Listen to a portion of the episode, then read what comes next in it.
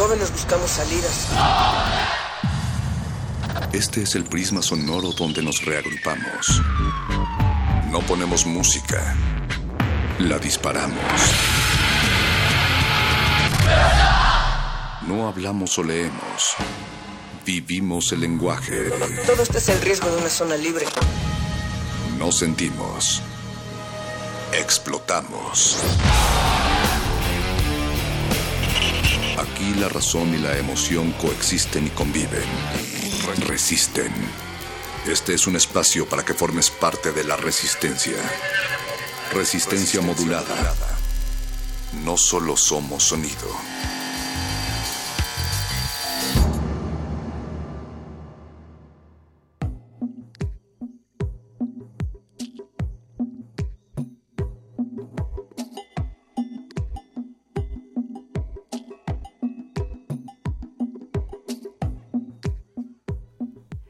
Y cada noche, cuando dan las 21 horas en un 6 de diciembre del año 2016, abrimos estos micrófonos, pero sobre todo queremos abrir sus oídos para que resistamos juntos y reiniciemos cada vez la oportunidad de nuevas charlas, nuevas discusiones y sobre todo nueva participación para crear comunidad aquí a través del 96.1 de frecuencia modulada en Radio UNAM. Ya estamos aquí invitándoles a que se pongan en contacto con nosotros. Estamos en las redes sociales como arroba R modulada Facebook, Resistencia modulada y en los micrófonos el dúo de Berenice Camacho. el dúo dinámico Natalia Luna esta noche aquí en Resistencia modulada para abrir este segmento, esta cabina y que pedirles a ustedes, a todas sus, y todos ustedes allá afuera que nos presten sus oídos porque desde este momento y hasta la medianoche estaremos eh, ofreciendo una rica oferta radiofónica desde aquí, desde Resistencia Modulada. Y estamos aquí Natalia Luna y Berenice Camacho, pero también del otro lado del cristal se encuentra Jesús Silva en los controles, está también Paquito de Pablo esta vez en la producción. Ellos, bueno, también está Yeso Tolentino y en los planos de distancia de los cristales y sonoros.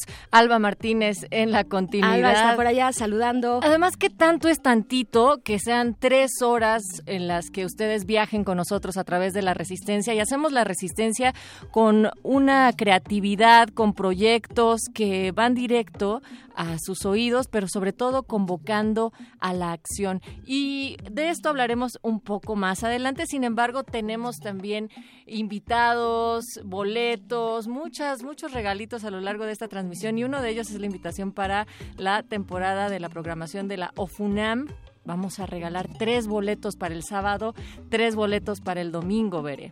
Así es, para este sábado 10 a las 7 de la noche tenemos dos boletos dobles para el sábado 7 al sábado 10, perdón, a las 7, domingo 11 a las 11 de la mañana. Esto para eh, la presentación de homenaje a Cervantes de Galindo. También se presentará el concierto para piano número uno de Ginastera y la Sinfonía número 8 de Beethoven. Esto en la OFUNAM este fin de semana. Para todos aquellos que nos llamen a nuestros teléfonos, Nat.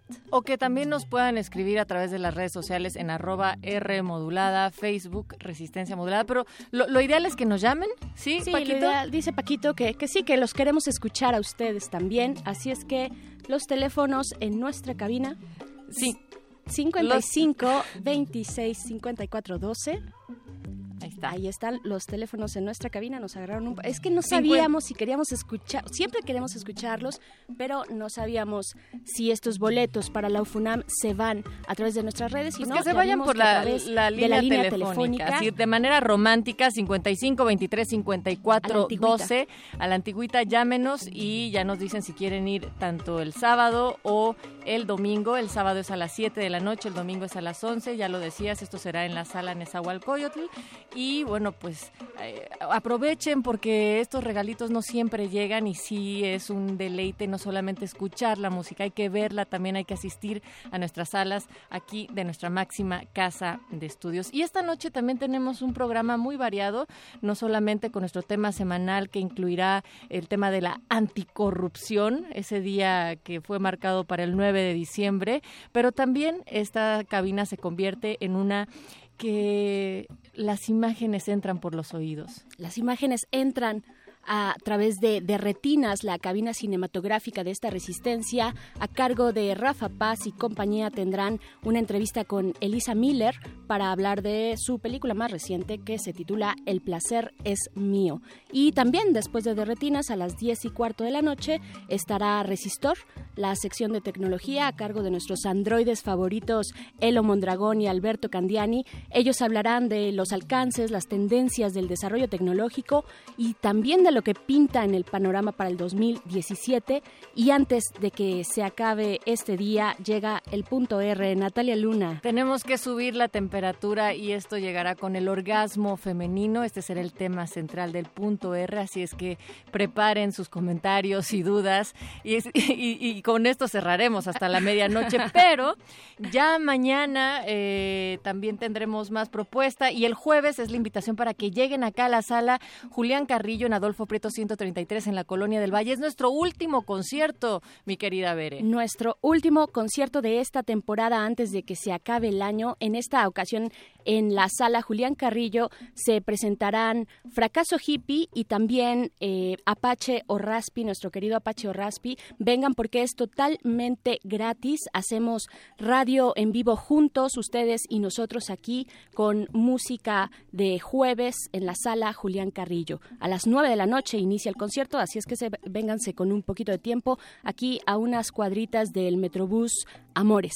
Y una vez que les contamos qué es lo que va a suceder esta noche, queremos ya darle la bienvenida a nuestros primeros invitados en la cabina para hablar sobre proyectos, yo decía, sí, creativos, propositivos y que convocan a la acción y uno de ellos es Education for Tomorrow o Ed for Tomorrow y para ello está aquí con nosotros Jenny Roldán y Panch Tenorio. Bienvenidos. Hola, gracias. Buenas Muchas gracias. Ah, pues cuéntenos cómo surge Education for Tomorrow, quiénes lo están organizando, cómo se da, Panch. Vale. Eh, bueno, muchas gracias por la invitación. Buenas noches y un saludo a todas las personas que nos están Ay, escuchando. Cuánta formalidad. ya sé, ya sé. Después de, tan bonita introducción del orgasmo femenino, pues bueno. No, yo quería agregar algo muy rápido que creo que lo que decías que no se trata solo de resistir, sino también de construir. Y creo que hacia eso es hacia, lo que le apostamos.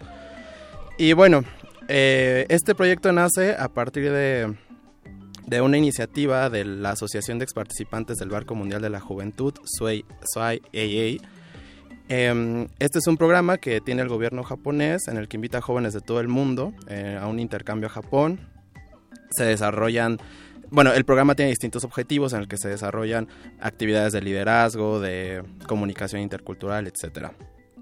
Pero esta, este programa tiene una asociación de exparticipantes, una asociación internacional. Es decir, una vez que uno vuelve del barco, dice no solamente el viaje está padre y conocer muchas culturas y proyectos, sino qué hacemos en nuestras localidades, Pancho. Exacto, esa es una de las cuestiones fundamentales para participar en este programa. Personas que tengan una visión global, pero que actúen local. Exacto.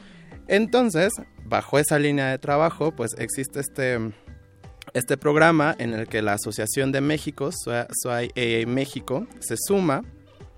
Y este programa tiene como objetivo impulsar eh, la educación de las personas jóvenes.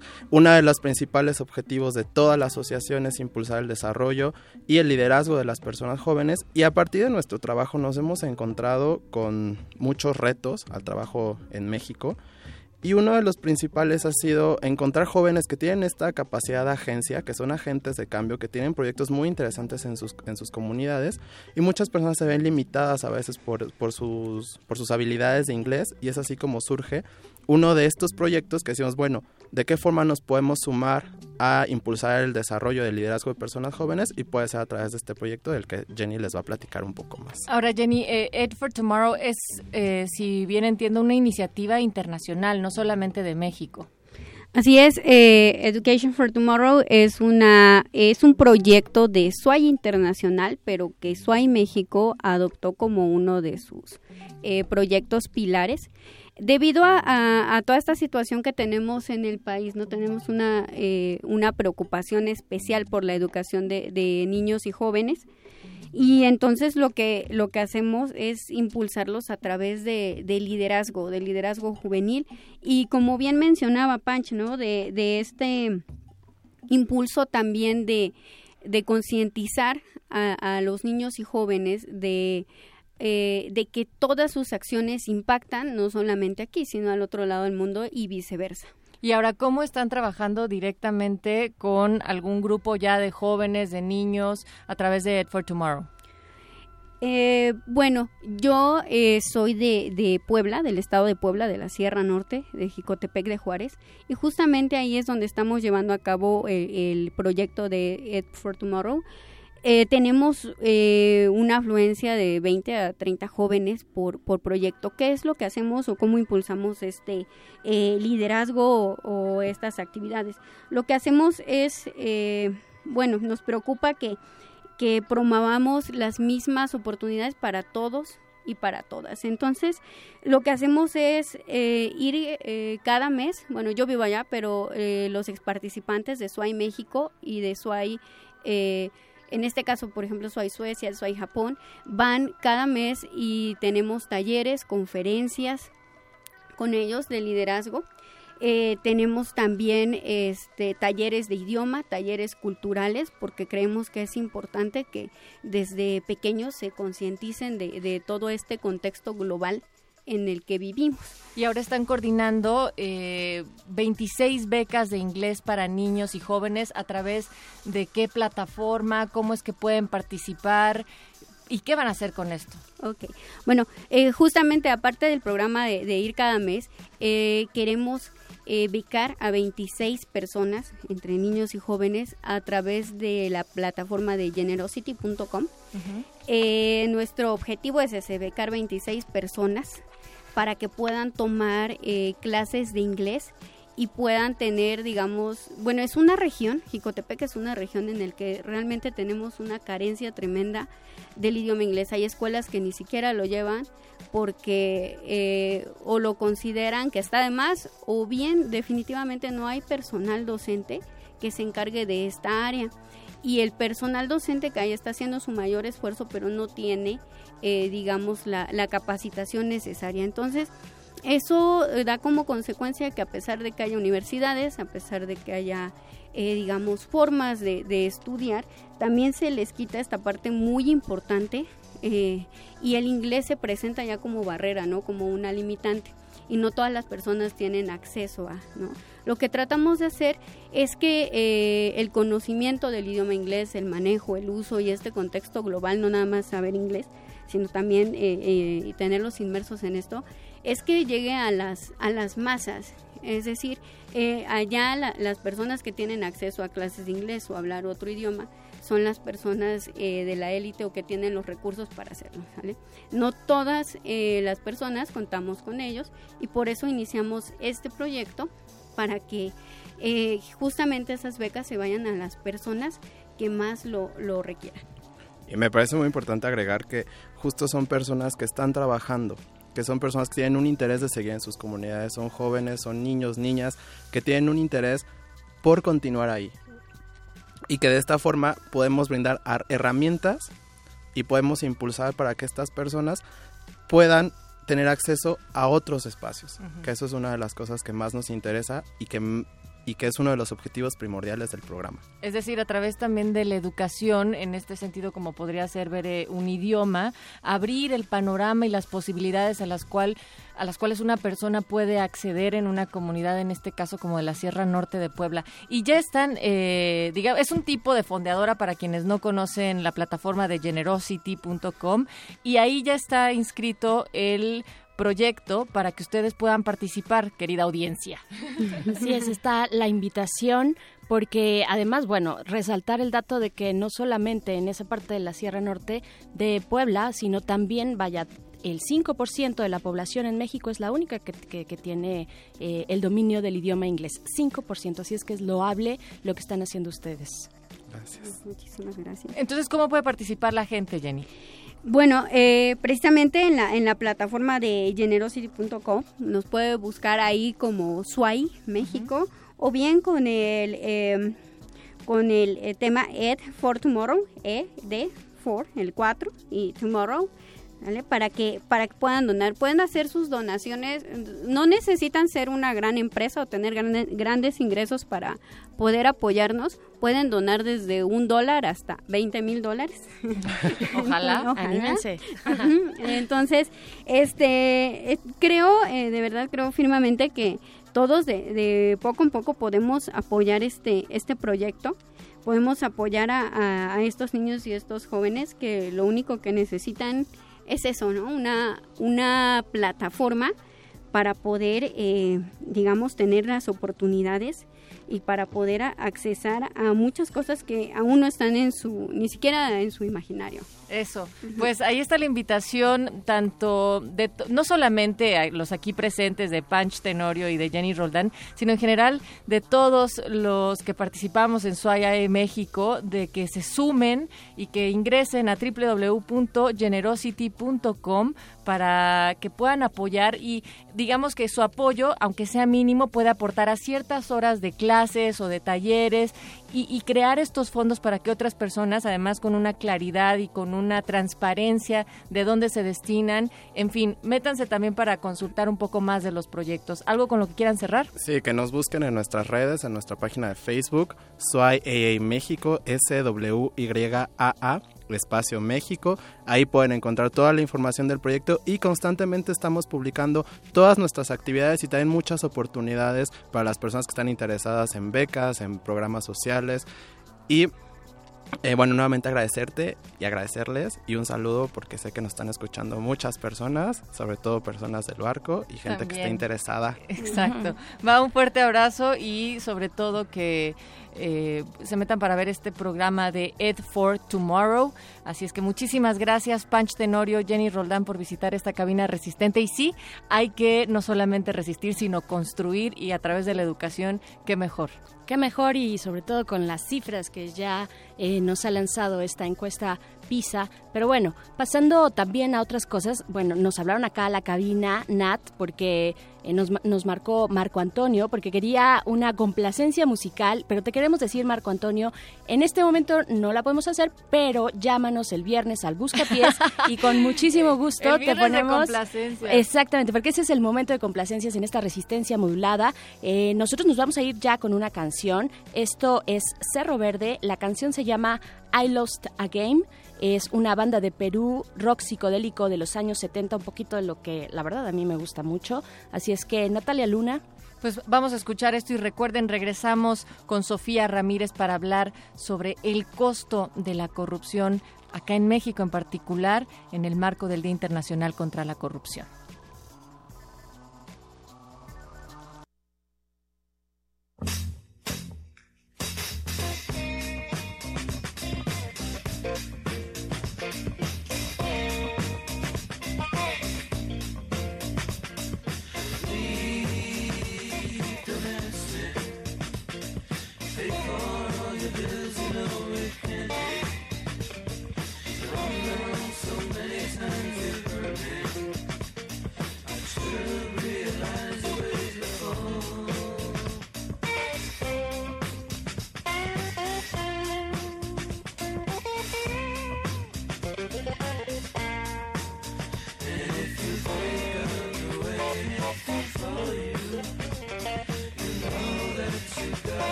friend.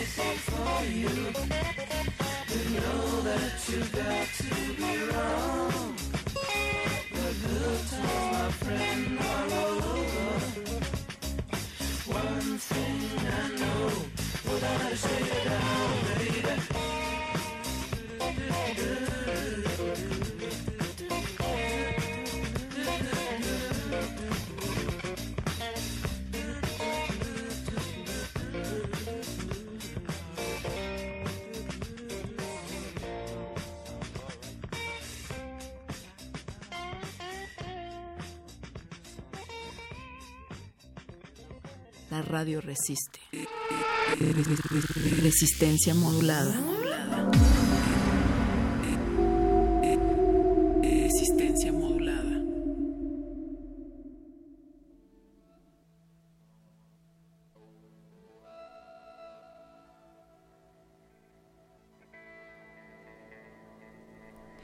Y uno de los temas más escabrosos, lamentablemente de los índices más altos que tiene nuestro país, es el de la corrupción y hoy por eso decidimos hablar de ello aquí en Resistencia Modulada con Sofía Ramírez. Ella es maestra en economía. Bueno, tiene un currículum bastante amplio. Ha asesorado al PREP del Instituto Nacional Electoral, eh, entre otros institutos también. Es especialista en temas electorales y seguridad ciudadana. Eh, Sofía, bienvenida.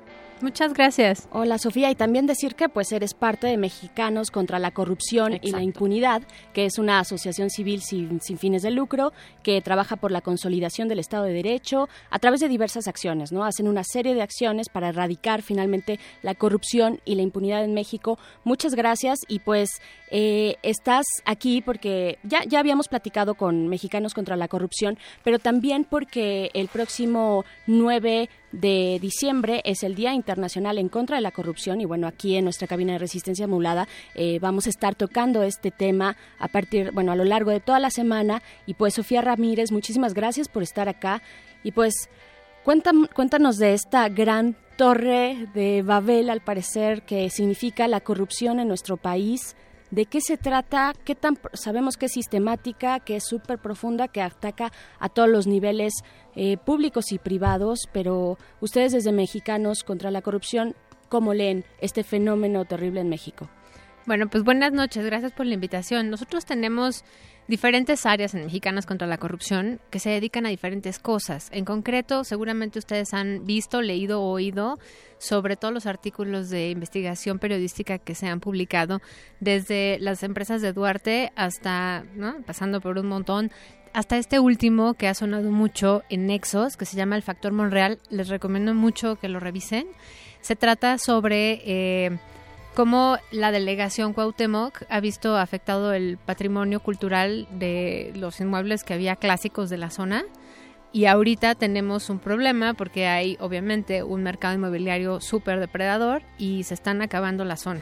Entonces están acabando la zona incluso las fachadas. De repente un día hay una fachada, de repente hay una manta, hay permisos de la delegación de dudosa procedencia y tenemos un edificio de seis pisos cuando el máximo está permitido en cuatro. Entonces, eh, vaya, no quiero entrar demasiado en tema, pero sí les sugiero mucho a las personas que nos están escuchando que le echen una revisada porque esto es algo que nos afecta muy de cerca.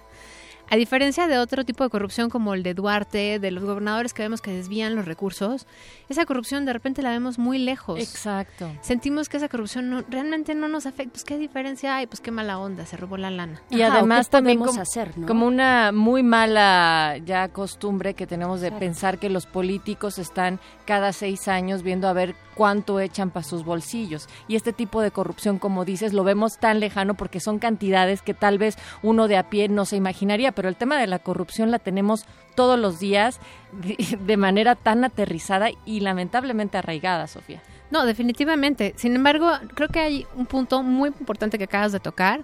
Eh, ¿Se acuerdan cuando el presidente Peña dijo que era parte de nuestra cultura? Bueno, o sea, a nosotros se nos erizan los pelos cada vez que alguien llega y nos llega con esa pregunta, pero me parece muy relevante volver a regresar al punto. O sea, por supuesto que esto, el crimen de la corrupción, es un crimen de oportunidad no de pasión. O sea, uno de pasión de repente pues avienta a la novia ¿no? al río vehicular y pum, la plasta y ni modo.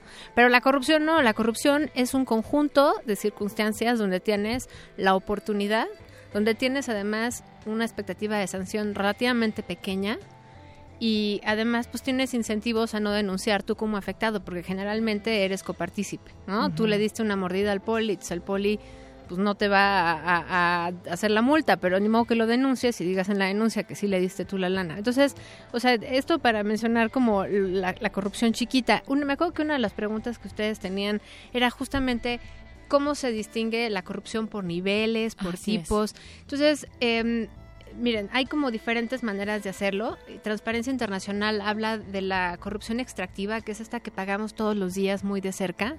Eh, que pagamos en la propina, eh, un poco a fuerzas, al viene viene, eh, en, la mordidita que nos están pidiendo para que la licencia salga más rápido. Oye, Sofía, y, de estas cifras que estás diciendo, de un estudio que hace María Amparo Casar, estaba rastreando justo como cuánta lana destinamos los mexicanos y puede llegar hasta un 33% de nuestros ingresos el estar eh, pagando actos de corrupción que podrían ser estos chiquitos que comentas. Qué bueno que mencionas ese dato. Mira, el 33% resulta de eh, un estudio de transparencia mexicana sobre el ingreso de un hogar que gana hasta un salario mínimo. O sea, realmente estamos hablando que la gente más pobre es la que acaba pagando mayor cantidad de su ingreso familiar, mayor proporción, a su claramente.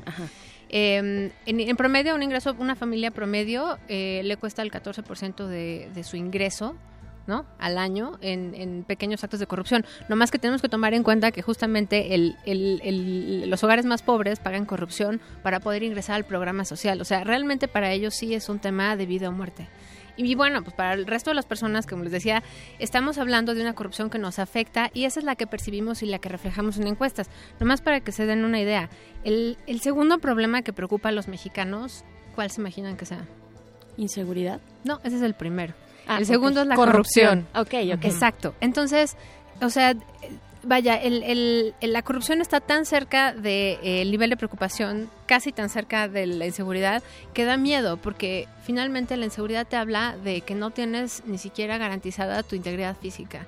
Y si lo siguiente que te preocupa es la corrupción por encima del desempleo, de la pobreza y la desigualdad, es que realmente tenemos un gran problema de corrupción. Ahora, esta corrupción que está midiendo es solo la corrupción de a pie, es solo esta corrupción extractiva, esta corrupción que, que, que tenemos que desembolsar de nuestro bolsillo, que esas son el 33% de los más de los hogares, del ingreso de los hogares más pobres y ese es el que se refleja en las encuestas generalmente. Entonces, para que se den una idea, como decíamos hace rato, Veracruz tiene uno de los índices más bajos de percepción de corrupción. No puede ser.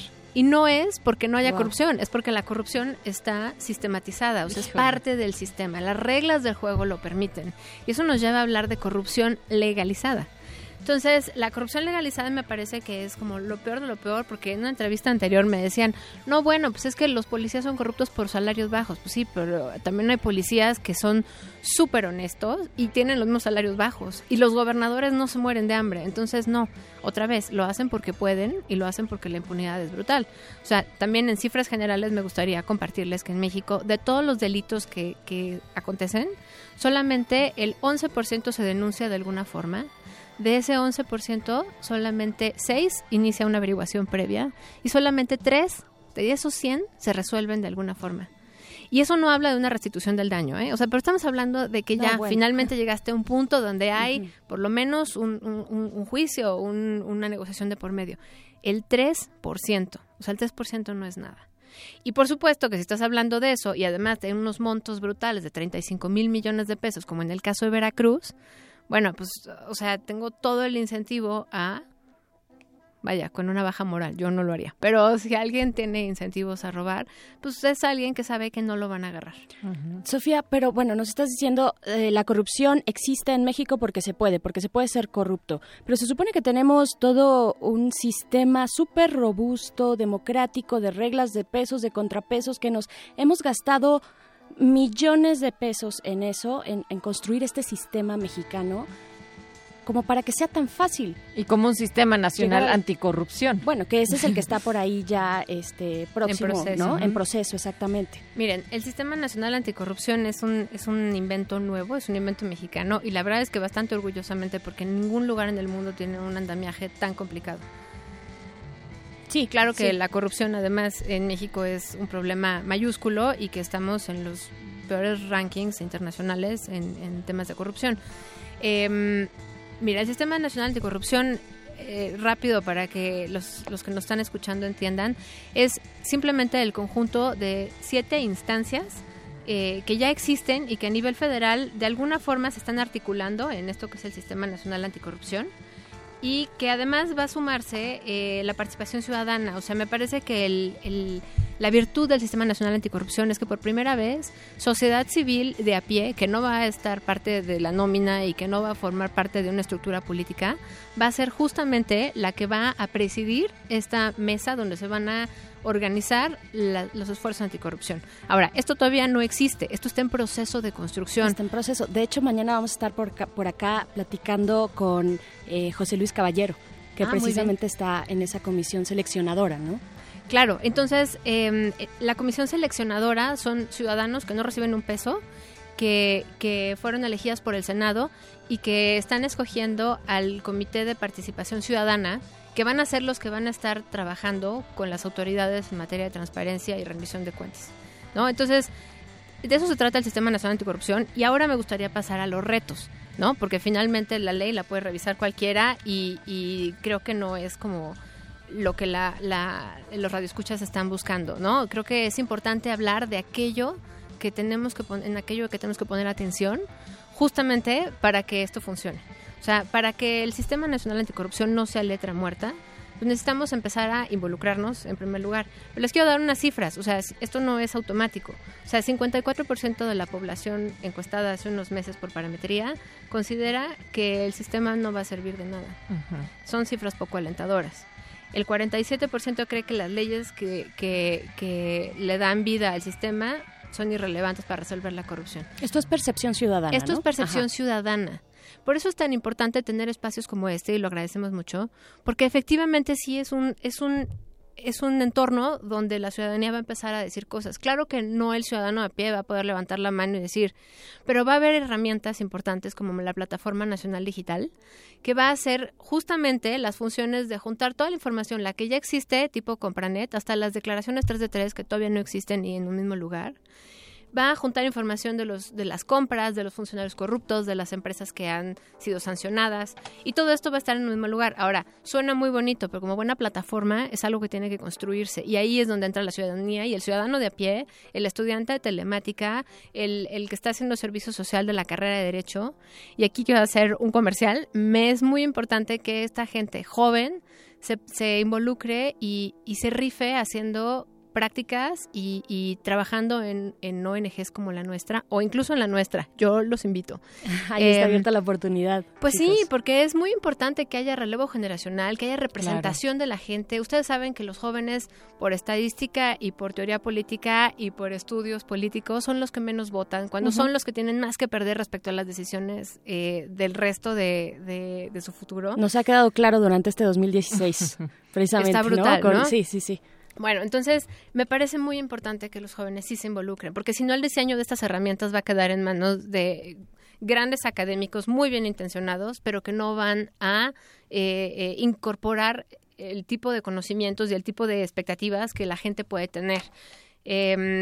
Un reto adicional, por ejemplo, es que eh, la política anticorrupción no se diseñe desde el centro. Estamos muy acostumbrados a que en la Ciudad de México se toman decisiones para el resto del país, porque aquí están los poderes.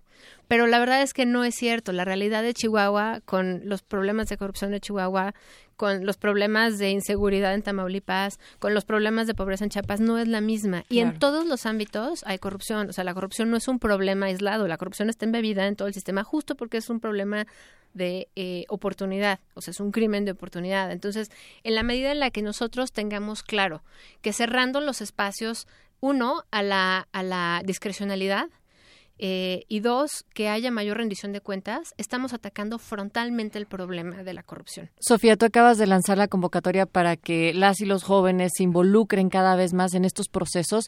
¿Dónde también podrían encontrar una manera para dar lectura a cierto material o plataformas para que puedan empezar a involucrarse? Pues miren, empezando por otro comercial a la página de contralacorrupción.mx. Esa es la, la dirección de nuestra organización. Nos llamamos Mexicanos contra la Corrupción. Ahí pueden empezar a leer las investigaciones periodísticas que tenemos. Pueden revisar Anatomía de la Corrupción, que es la compilación de María Amparo Casar, que hace de todos los indicadores que hay y cómo hace un comparativo en, tanto México con, con, pares internacionales, con socios comerciales, con miembros de la OCDE, con todos aquellos grupos en los cuales México participa activamente y que al final siempre acabamos rankeados, bueno, o sea, junto a Rusia en temas de, en temas de corrupción y junto a Ruanda en temas de creación de instituciones. O sea, vaya, mis respetos a los ruandeses a que sobrevivan a sus regímenes, pero nosotros estamos en México y tenemos nuestra propia lucha. Es muy importante que la ciudadanía se involucre.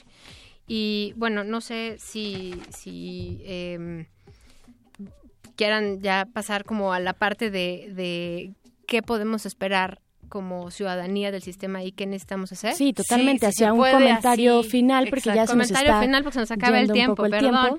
A ver, yo los invito a que sean rifados, o sea, creo que lo de hoy ya la gente no habla de patria, de nación, de salvar a México, eso ya, o sea, la gente de hoy habla de ser mexicano y ser chido. Entonces, creo que es importante que seamos rifados. ¿Y qué significa ser rifado? Órale, pues ser Kumamoto, candidato independiente súper joven. Ser rifado es ser Diego Luna y presentar un corrupcionario en el Senado y decirle la neta en su cara a los senadores. Ser rifado es ser Sofía Niño de Rivera, que va y le dice al presidente, señor presidente, no me da orgullo ser mexicana con usted como presidente. Bueno, pero también es rifado trabajar, como les decía, con nosotros, con ONGs. Es rifado diseñar y compartir conocimiento para la plataforma, para el software, para el diseño institucional en los estados. Pero también es ser rifado ser congruente. O sea, yo hago un llamado a que todo el mundo sea congruente y ponga sus acciones donde pone su boquita. Todo el mundo odia a los corruptos. Bueno, empecemos con nosotros. Eso, venga, pues esas son las palabras precisamente de Sofía Ramírez en este marco donde la resistencia hace una, pues un momento para, para pensar, para reflexionar en este Día Internacional en contra de la corrupción. Muchísimas gracias, Sofía, por estar con nosotros aquí en Resistencia. Gracias a ustedes, felicidades. Gracias, Sofía. Y por supuesto también el llamado, como lo dice Sofía, a la provincia, eh, donde se necesita muchísima sociedad civil, sociedad organizada. Chicos, si tienen una idea, ármenla sin miedo y ya verán después si arranca o no, pero el chiste es aventarse. Natalia Luna, nos vamos a ir porque ya está de retinas aquí en la puerta de esta cabina de resistencia modulada. Esta cabina ya se convierte en una cinematográfica, así es que abran bien los oídos para ver lo que sigue. La radio resiste. Resistencia modulada.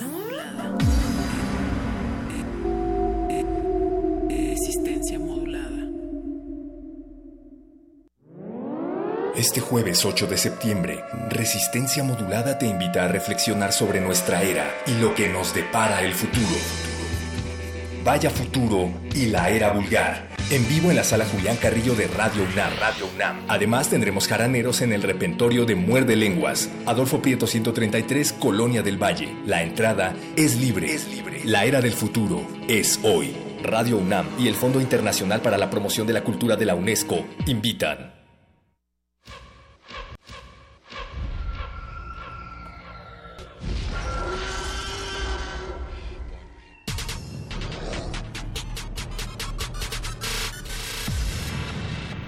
Entre el pasillo de los estrenos y el de la nostalgia se encuentra la sala de la resistencia. Disfruta las mejores historias hechas para tus ojos a través de tus oídos. Estás a tiempo para la función en la sala de cine auditiva de, de.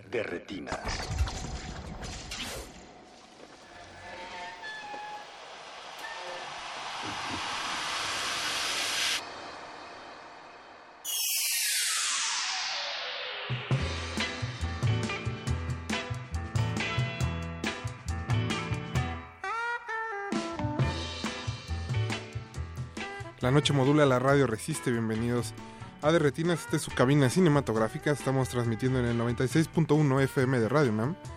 Y muchas gracias a todos los que nos están escuchando. Vamos a estar hablando de cine hasta las 10 y cuarto de la noche. Y como todas las semanas, le quiero dar la bienvenida a mis compañeros, Alberto Acuña Navarijo. Hola Rafa, ¿cómo estás? Jorge Javier Negrete. ¿Qué tal Rafa? Buenas noches. Chicos, tenemos un programa bastante movido, lleno de cine mexicano que se va a proyectar próximamente en nuestras pantallas. que el viernes llegan. El viernes y el jueves. Ya tenemos amigos de la Filmoteca ah, recuperan claro. una joya del cine de los 90. Puro cine notable. Cuando nada más tenía un nuevo cine mexicano, el nuevo cine mexicano. No, el nuevo, nuevo, nuevo, novísimo, neo cine mexicano. Pero, ¿qué les parece si para hacer la introducción de este programa ponemos algo de música? Ya regresamos para platicar con Elisa Miller sobre El placer es mío. Perfecto. Les vamos a escuchar Placer por Placer de McNamara. No se despeguen, están en Derretinas. Cuánto placer. Derretinas.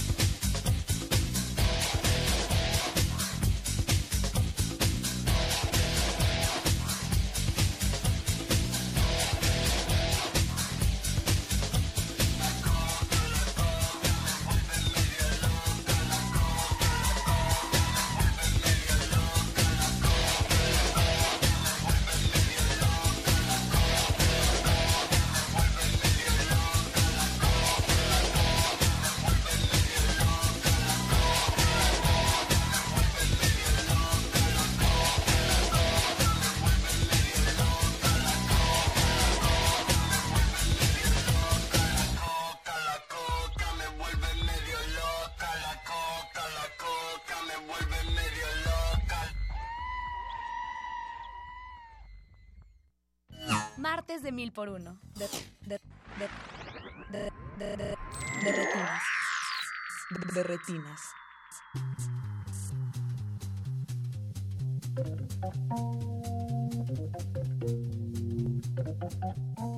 Y ese clásico de la movida de la movida española. muy ochentero. Era McNamara era el que tocaba con precisamente con Pedro Almodóvar. Ahí nada más. Con Almodóvar y McNamara ya después la letra de esa canción más o menos indica por dónde quedaría este McNamara. ¿Cuál, era la movida, más bien? más bien era la movida. Lo agarraron en la movida. Tal cual. Y este, ya después, eh, para épocas recientes, este, se volvió a creo que un tiempo cristiano y regresó, este... Fíjate, como Yuri. Como Yuri. O como Olga. o como Olga Briskin, claro.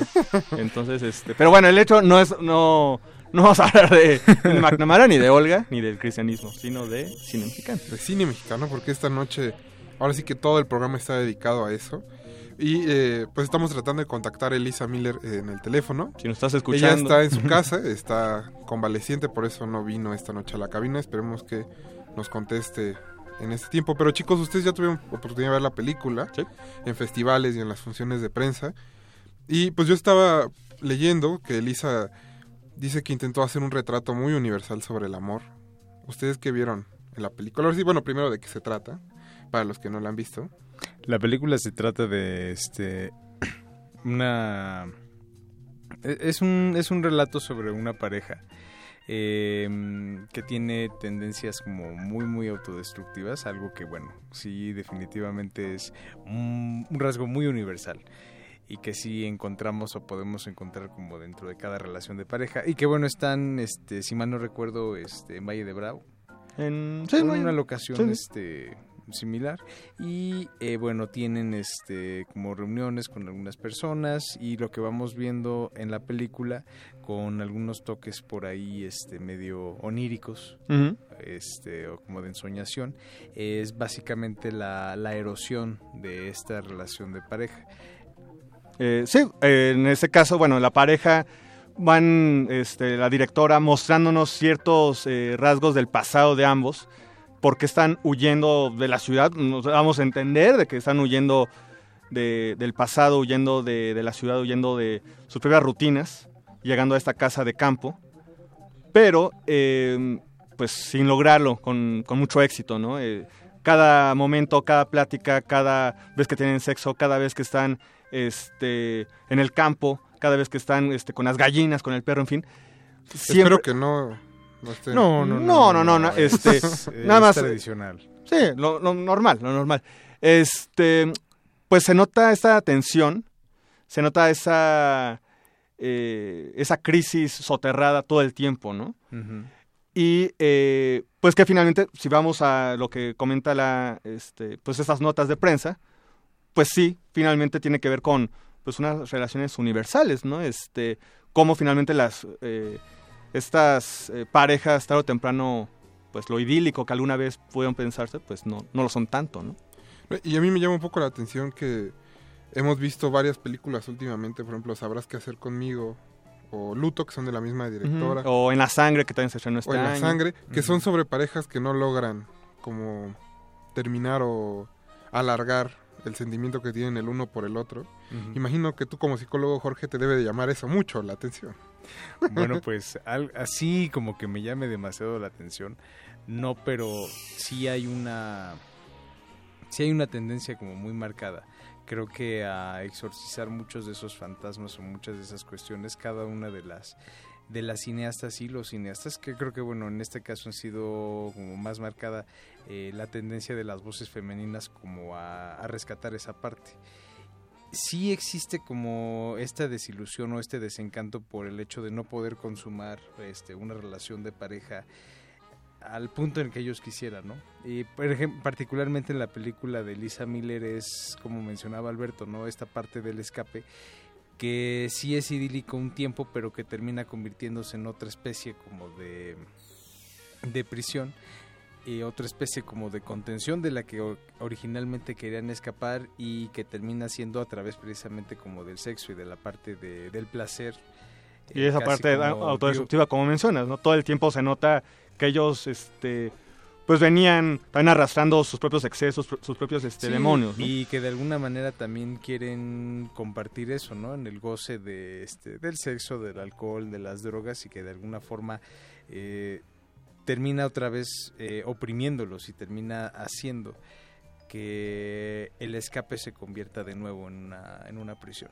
Que de hecho el tema del escape de alguna manera pues eh, lo retoma Elisa Miller después de este, Vete más lejos Alicia, Su, su ópera prima.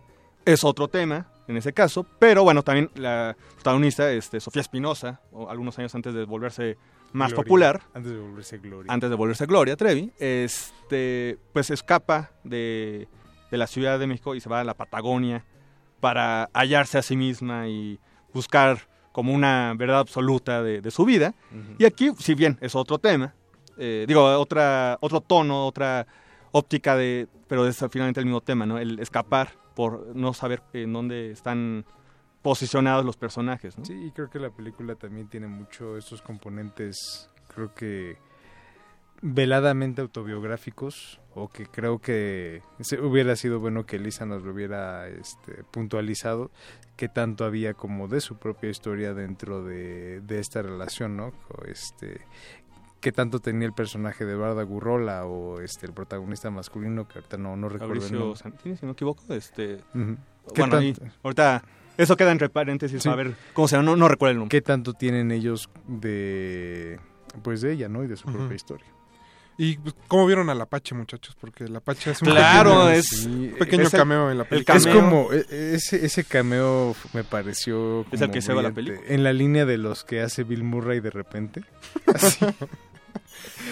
muy bonachón. Muy bonachón, sí. Y además le toca estar este, haciendo el cameo este, en una parrillada. Entonces, ¿Qué es la especialidad del Apache? Sí, claro, entonces se metió mucho en el personaje. Eh, fue estuvo ensayando varios meses para sacar el personaje. El Apache desapareció en el papel. Yo no lo reconocí hasta que me dijeron es el Apache. ¿De verdad? Yo no lo, yo no daba crédito. No sé, realmente una transformación física. No, no, no, impresionante. No, realmente el Apache desapareció en el personaje. Es que Álvaro, Álvaro y el Apache son dos personas distintas. No, aquí ya completamente lo voy a ver diferente la próxima vez que, que nos topemos por acá en la cabina. Sí. ¿Qué, qué actuación de, del Apache, ¿eh? Y bueno, ¿cómo, eh, ahora sí que, creen que al cine mexicano le cueste amar o cuál es el problema aquí? Mm, creo que el hecho, nunca nos gusta ver, o aparentemente no en el cine mexicano, una relación romántica idílica porque tenemos experiencias que son mucho más cercanas al opuesto. Es que parece ser que solo las comedias mexicanas románticas pueden terminar en lugares tranquilos, ya no digamos dulces o adecuados, por decirlo alguna, confortantes, y que el, el, drama solo no puede terminar de, de encontrar paz, por decirlo de, de, alguna manera. Pues es que creo que es parte como de lo de lo que se quiere de lo que se quiere alcanzar y de lo que se quiere decir, que una relación de pareja nunca es perfecta y que nunca va a llegar a serlo y que esperar que lo sea o que sea duradera es algo este pues ilusorio no no es realista y creo que encuentra como mucha salida dentro de, de esta parte no estos eh, estos escapes con tonos muy eh, pues muy grises no sí como tú dices no, no podemos asegurar qué tan biográfico no es eh, en el caso de esta película en particular. Ya será cosa de que un, un día hablemos con Lisemir pero bueno sí eh, comentando de otras películas recientes, como por ejemplo, como mencionabas, este, Sabrás qué hacer conmigo y Luto, que sí tienen eh, ciertos este, guiños autorreferenciales y biográficos, pues creo que eso es también lo que le ha interesado a ese tipo de camada, ¿no? Este, hablar un poco también de sus propias preocupaciones, sus propios temores, eh, sus propios demonios. Eh, y pues, aunque no han sabido muy bien cómo hallar también a, al público y cómo atraer un poco también para, pues eh, re, eh, reconocerse de alguna manera, ¿no? Pues ahí está la invitación para que vayan a ver El placer es mío. Se a este partir viernes. se estrena el viernes. Este viernes. Eh, no sabemos, no recuerdo exactamente en cuántas salas del país, pero bueno, está en bastantes. De las ciudades principales la pueden encontrar, es la nueva película de Lisa Miller. Y, o pueden buscar este, en las redes sociales de la distribuidora, que es arroba somos piano. Ah. Y pues ahí seguramente vendrá detallado las, las sedes, los horarios y toda la información que necesita. Recuerden que Resistencia Modulada también está en Twitter, como arroba R Modulada, y en Facebook como Resistencia Modulada. Nosotros vamos a ir a otro corte musical. Vamos a seguir con el asunto del placer. En este caso es una invitación, porque vamos a poner Brown Sugar de D'Angelo. Eso ya es como para el punto R, ¿eh? Por eso, para que vayan entrando en el mood. Que por cierto, por lo que veo aquí van a hablar de, del orgasmo este. Prepárense, esto es de retinas. Uy. Regresamos. El placer es mío. Martes de mil por uno. De, de, de, de, de, de retinas. De retinas.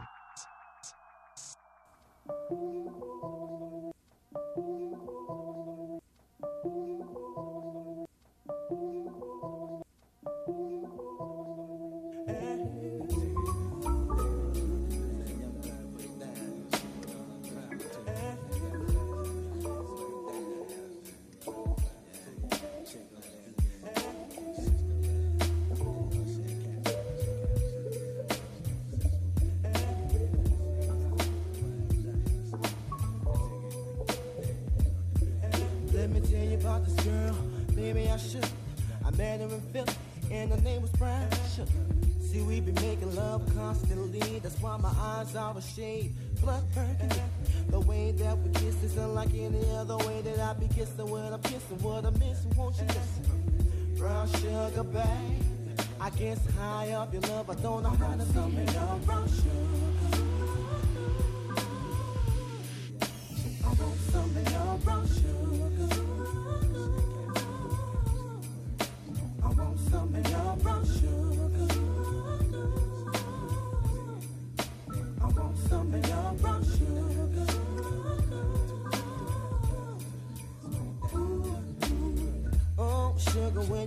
To me. You love me right down to my knees. And whenever you let me hit it, sweet like honey when it comes to me. Skin is caramel with the cocoa eyes. Even got a big sister by the name of Chocolate Brown sugar, babe. I guess high off of love, don't know how to behave. Brown sugar.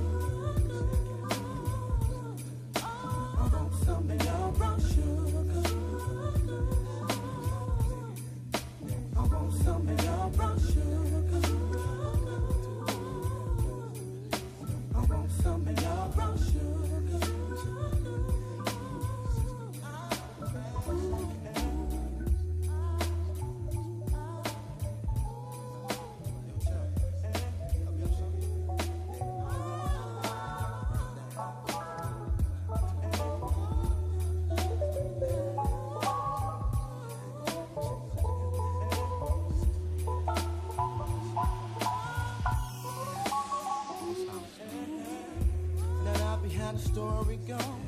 Sugar got me open. Now I want some more. Always down for all my nauseous swallow, oh, but I think I'm oh, here to solo. Hold my niggas don't walk. Stick out my tongue and I'm about ready to hit this pretty, pretty bitty with persistence. Yo, I don't think y'all hit me. Brown sugar, babe. I guess high off of love, don't know how to behave. Brown sugar.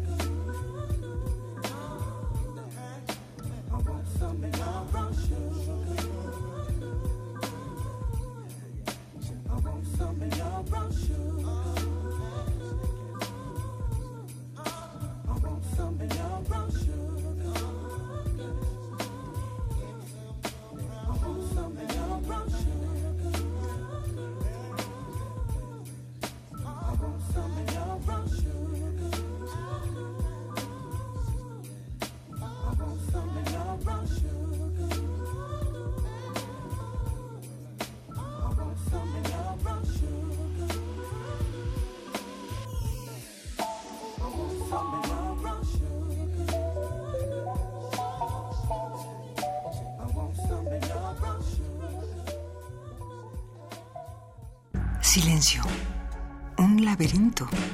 Un misterio sin resolver. Adéntrate en los callejones oscuros de David Lynch. Cineclub Radio Cinema trae para ti una selección que te mantendrá en vilo. Dunas, Blue Velvet, Corazón Salvaje, Lost Highway, Mulholland Drive e Inland Empire te esperan los miércoles de noviembre y diciembre a las 18 horas en la sala Julián Carrillo. Ven y descifra el imaginario de uno de los cineastas más representativos del siglo XX. Viajar es hacer tus sueños realidad, pero viajar sin planear puede convertirse en una pesadilla. Para que la falta de información no sea un obstáculo en tu camino, creamos la Guía del Viajero. Para viajar seguro y que nada te detenga, siempre es mejor viajar informado. Tú también visita www.gov.mx diagonal guía del viajero o descarga la aplicación. Porque viajar informado es viajar más seguro. Secretaría de Relaciones Exteriores, Gobierno de la República. La 38 Feria Internacional del Libro del Palacio de Minería convoca a estudiantes o recién egresados de la UNAM a formar parte de su grupo de becarios en actividades culturales. Buscamos iniciativa, excelente comunicación y facilidad para trabajar en equipo. Se ofrece remuneración económica. Entra a filminería.unam.mx y consulta las bases. Radio UNAM 96.1 de frecuencia modulada saluda y da la bienvenida a los radioescuchas del 860 de amplitud modulada. Continúen escuchando Resistencia modulada.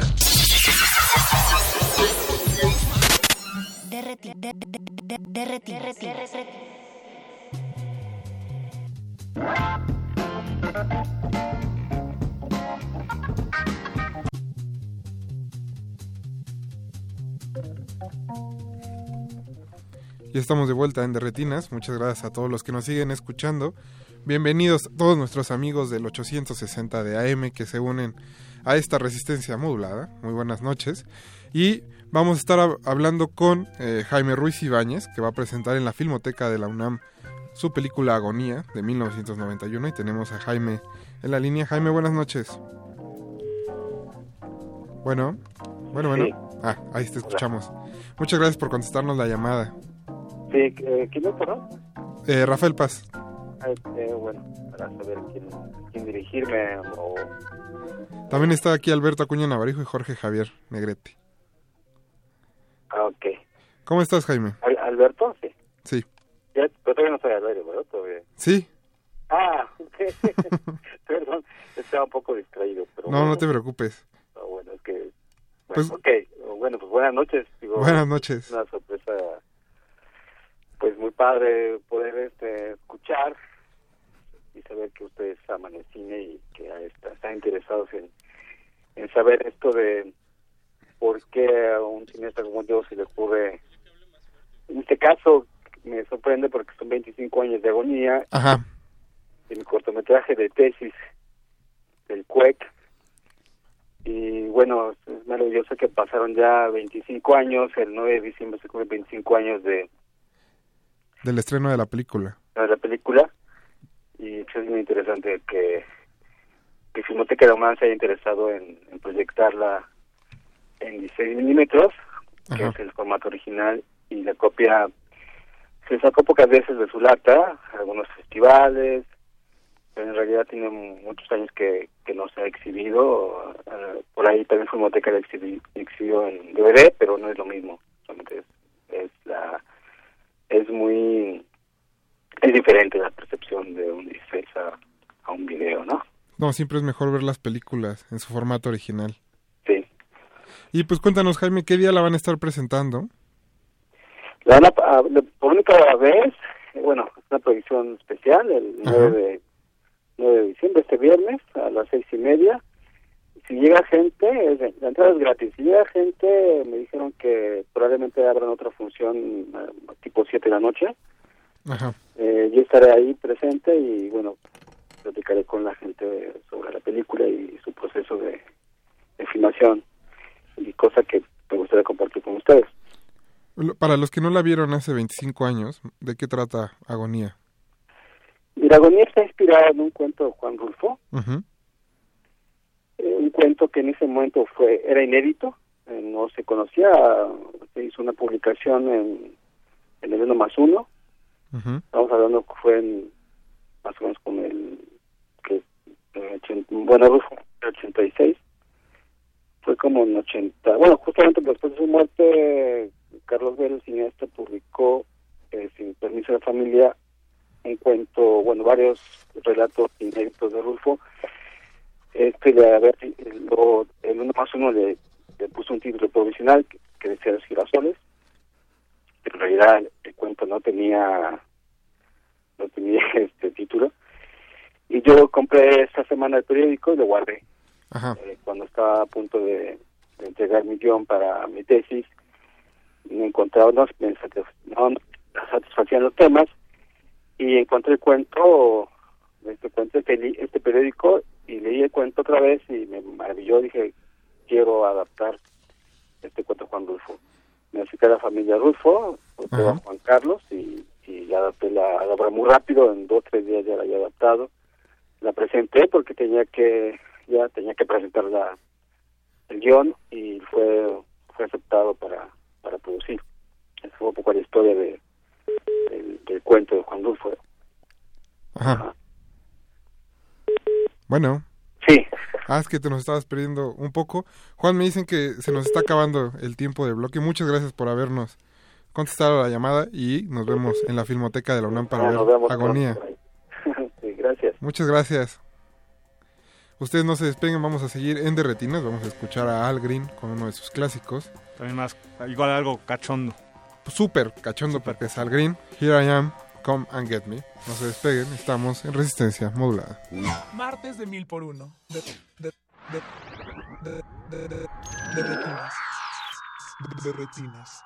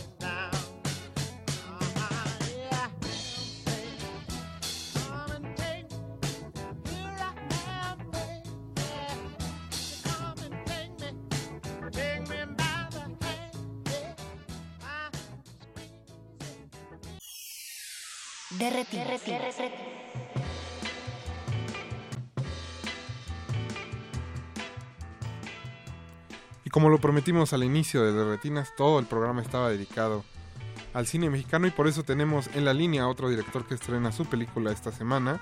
Él es Mauricio de Aguinaco, espero haberlo pronunciado bien. Es director de Aerosol y lo tenemos en la línea. Mauricio, buenas noches. Bueno, eh, creo que todavía no lo enlazan, ¿o sí? ¿Ya estamos? ¿Casi? Ya casi ahí viene. Ahora sí ya tenemos en la línea a Mauricio, director de Aerosol. Mauricio, ¿cómo estás? Muy bien, bien. Finalmente el cierre de una de, un, de una gran chica urbana. Bueno. ¿Sí me escuchas? Te, escuchamos muy cortado, Mauricio, no sé si... A ver, aquí, ¿cómo Ahí me estás, escuchan? un poco mejor. Ok, a se, ver, nos, dame. se nos está ahora sí que escurriendo el tiempo entre las orejas. Démosle. Así que rápido, ¿de qué va tu película? La película es sobre tren y drama, dos chicos que conocí hace años, uno grafitero y la, la chica bailarina, que al escuchar su historia me llamó a hacer una ficción sobre este tema del hip hop, del graffiti, de los chicos que viven en zonas conurbadas soñando ser como artistas que han visto en la televisión, pero que no tienen muchas oportunidades. Entonces, desarrollé una ficción entretenida para que los chavos vayan al cine, se entretengan con su misma, llámese, cultura. Está muy dirigida a este tono videoclipero. De eso tengo a Paco Ayala de Molotov, a Dante Espineta de Villa Curiaki y los Valderrama, a Quique Rangel de Café Tacuba como miembros del elenco, ellos hacen los malos de la película. Me traigo, sí, es una locura, está llena de grafitis en movimiento, ahí tengo animaciones en 3D, mucho trabajo también como, porque es un cómic, traté de hacer un cómic para que los chavos también vean una realidad en la que viven de una forma más amena. Pero no es presa, ¿eh? es una película que habla del entorno en el que están los, los chicos viviendo ahorita, en medio de, un, de una zona criminal, desnesa, donde no es criminal, perdón. Es una película muy urbana. Muy urbana, es una película grafitis, pandillas de baile, porque me pongo a hacerle también un, un, un, un llámese homenaje a las películas como, como Step Up, West Side Story, eh, películas donde vemos que el baile es parte de esta cultura juvenil, la música, los DJs. Es una película de entretenimiento puro, pero también hay una reflexión sobre cómo estamos creando esta sociedad. Que, justo es lo que luego le falta al cine mexicano, ¿no? Es una reflexión con un, con un final positivo, ¿eh? que es lo que más veo que nos falta. Lo que he visto del cine mexicano es que no está trabajando para la audiencia. Mira, si tú ves Aerosol, y se las recomiendo a todos, es una especie de también homenaje al cine clásico mexicano, el cine de barrio, el cine de rumberas, es, es Salón México revisitado.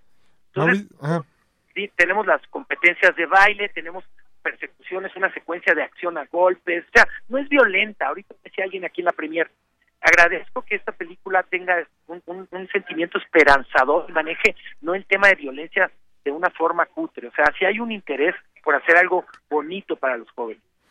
Mauricio, eh, ¿dónde puede checar todo el público las funciones o sus redes sociales? Pues mira, nosotros arrancamos este viernes, sábado y domingo. El viernes 9, sábado 10 y eh, domingo 11 de diciembre es el estreno de la película de la Cineteca Nacional. Uh -huh. eh, definitivamente esperamos que nos ayuden a llenar las salas porque la única manera es que podamos hacer de esto una ola en, en, en el objetivo de que el cine capte de nuevo a su, su, su gente, sus jóvenes. Entonces, es un esfuerzo que estamos haciendo, Aerosol The Movie, así como en inglés, T-H-E-M-O-P chica I-E, es en Twitter, Aerosol la película en Facebook, ahí pueden ver mucha información, y Aerosol la película en YouTube. Ahí hay muchos videos y referencias de los bailables, de los gráficos y de los rockeros que nos ayudaron a crear esta ficción, esta épica urbana, como la veo yo. Ahí está la invitación de Mauricio de Aguinaco, director de Aerosol. Mauricio, muchas gracias por contestarnos la llamada. Y a ustedes y mil gracias por su apoyo. Esperemos que sirva mucho este cine para crear una mejor sociedad. Ahí se las aviento. Los esperamos en el cine y gracias a todos ustedes por escuchar. Nos vemos en el cine. Hasta luego. Y así termina otra edición más de Retinas. Muchas gracias, Alberto Acuña Navarijo. Gracias, Rafa. Jorge Javier Negrete. Gracias, Rafa. Mauricio Orduña en los controles. José Jesús Silva también en los controles y en la producción. Nosotros, mi nombre es Rafael Paz y nos vamos a terminar Vamos a terminar el programa escuchando Los Calientes de los Babasónicos. Uy. Muy apropiado. Muy apropiado, así que no se despeguen, viene Resistor y a las 11 de la noche el punto R. Precisamente para estar en, en mood. En mood. A tono. Fue un verdadero placer. Hasta el próximo martes. Hasta luego.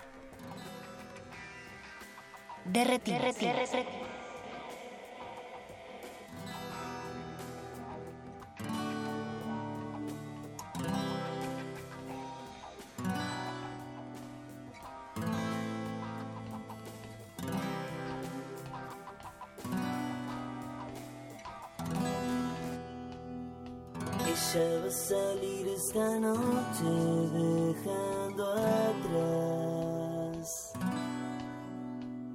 Quiere gustar y ser gustada, sentirse deseada, bailar y bailar. Tómanse a besos esta noche, total nadie lo va a notar. Cómanse a besos esta noche total nadie lo va a notar. Él va a salir esta noche dejando atrás. Quiere un compromiso muy corto, se siente seguro de provocar. Si no te apreciara tanto, te daría un beso que te haría temblar yo te aprecio mucho, te lo voy a dar igual. Cómanse a besos esta noche, total nadie lo va a notar.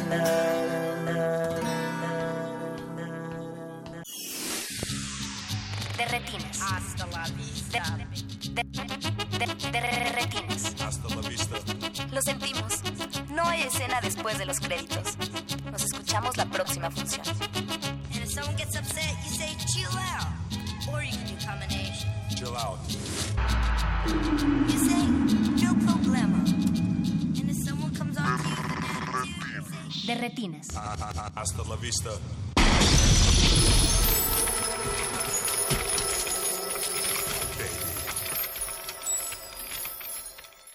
Mis cuates me dicen la resistencia. A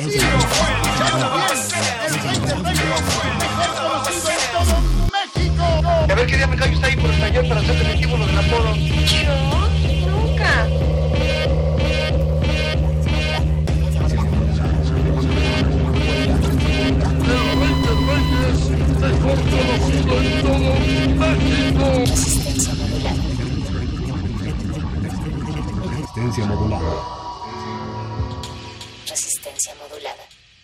Resistencia modulada. Habla Sergio Andrade.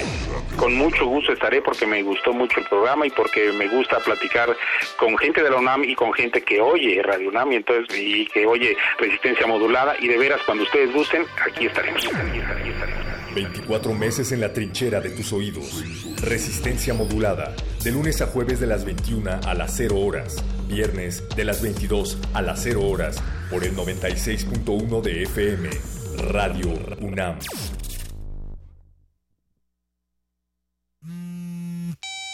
Introduzca nombre de usuario. Radio escucha. Introduzca contraseña. Resistencia modulada. Ender. Acceso permitido a Resistor.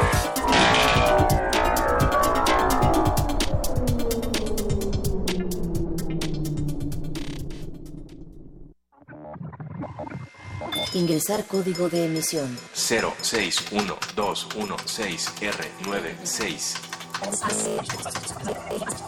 Acceso permitido. Inicia secuencia sobre Futuro. En su etimología latina, la palabra futuro se refiere a una porción temporal posterior al presente que está por venir. El futuro es a donde se dirige la flecha del tiempo en una sola dirección y a velocidad constante. Pocas veces reflexionamos en lo que antecedió a las herramientas tecnológicas de hoy. Hace tan solo 30 años no existía Internet, computadoras portátiles o los teléfonos inteligentes. Quizá dentro de muy poco nos depara viajes interestelares, inteligencia artificial o la cura a todas las enfermedades. La pregunta es, ¿cuándo sucederá? La futurología es la ciencia, arte y práctica de postular futuros posibles. ¿Desea repetir esta información? Ha elegido no. Inicia la secuencia. Resistor. Esto es una señal.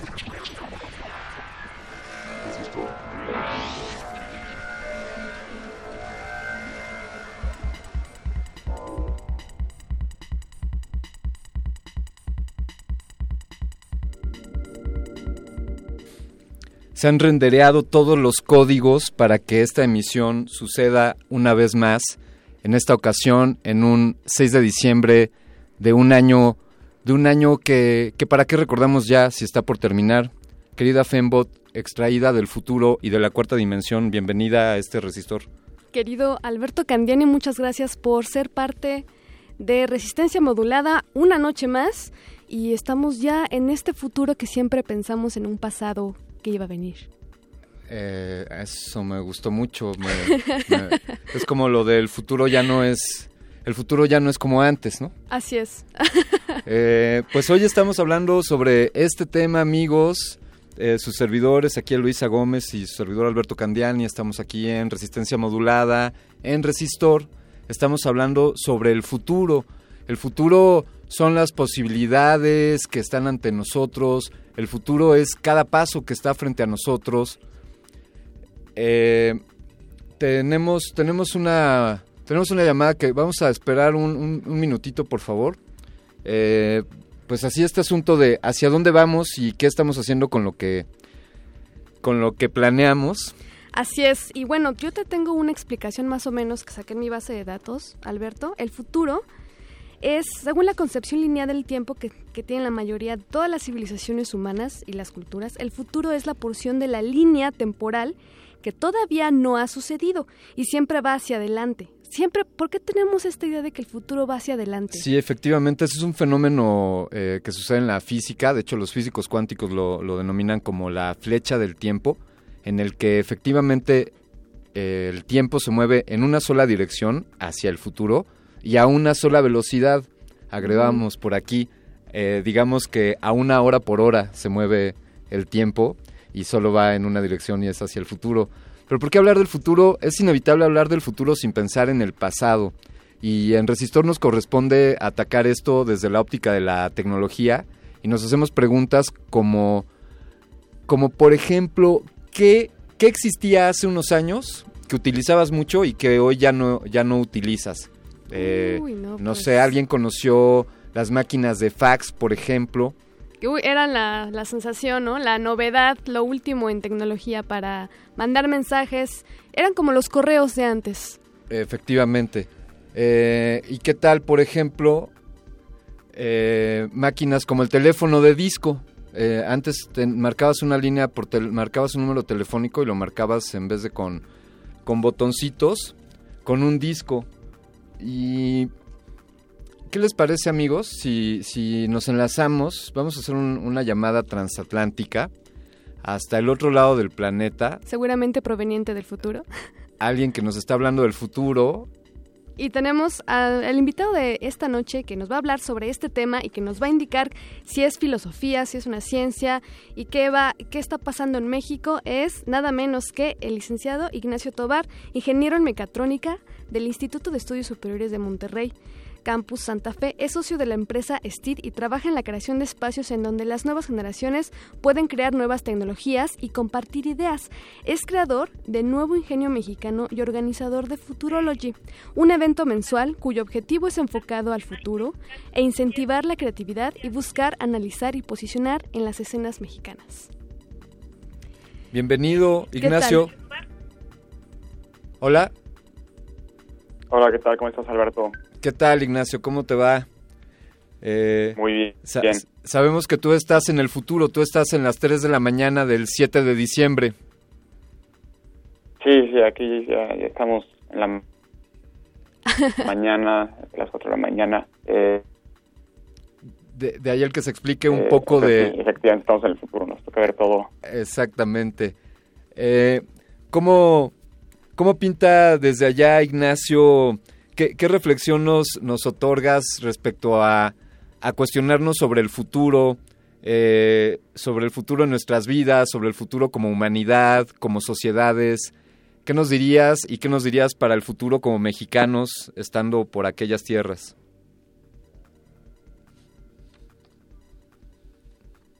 Pues, primero que nada, eh, el futuro, para nosotros como mexicanos, yo creo, creo que es eh, muy interesante. Creo que el tema político del mundo ahorita está en un momento de transición brutal y particularmente desde Europa es muy claro eso. Eh, creo que en México estamos un poco... eh, estamos limitados en términos de nuestra visión social, política, económica a solo temas relevantes en México. Obviamente con el tema de Trump, pues nos, nos pega el, el, el- el lado internacional como que nos despierta, pero sinceramente en Europa estamos viendo como eh, movimientos enormes en cuestiones sociales, políticas, eh, de las cuales tenemos que estar conscientes. Y, yo creo que es un poco o el- la misión que yo tengo de la misión que yo tengo para cuando organizo mis eventos, mis eh, ediciones de Futurology, es expandir a la gente, o sea, que, que hablemos del futuro no solo en términos tecnológicos, como normalmente se hace, sino ya hablar también de cuestiones sociales y políticas eh, para considerar estos futuros escenarios. ¿Podrían, ¿Podrías explicarnos de qué se trata? Acabas de mencionar sobre un evento que tú organizas que se llama Futurology. Ex- explícanos de qué se trata, cómo interviene el futuro en este evento. Pues, pues, los eventos futuro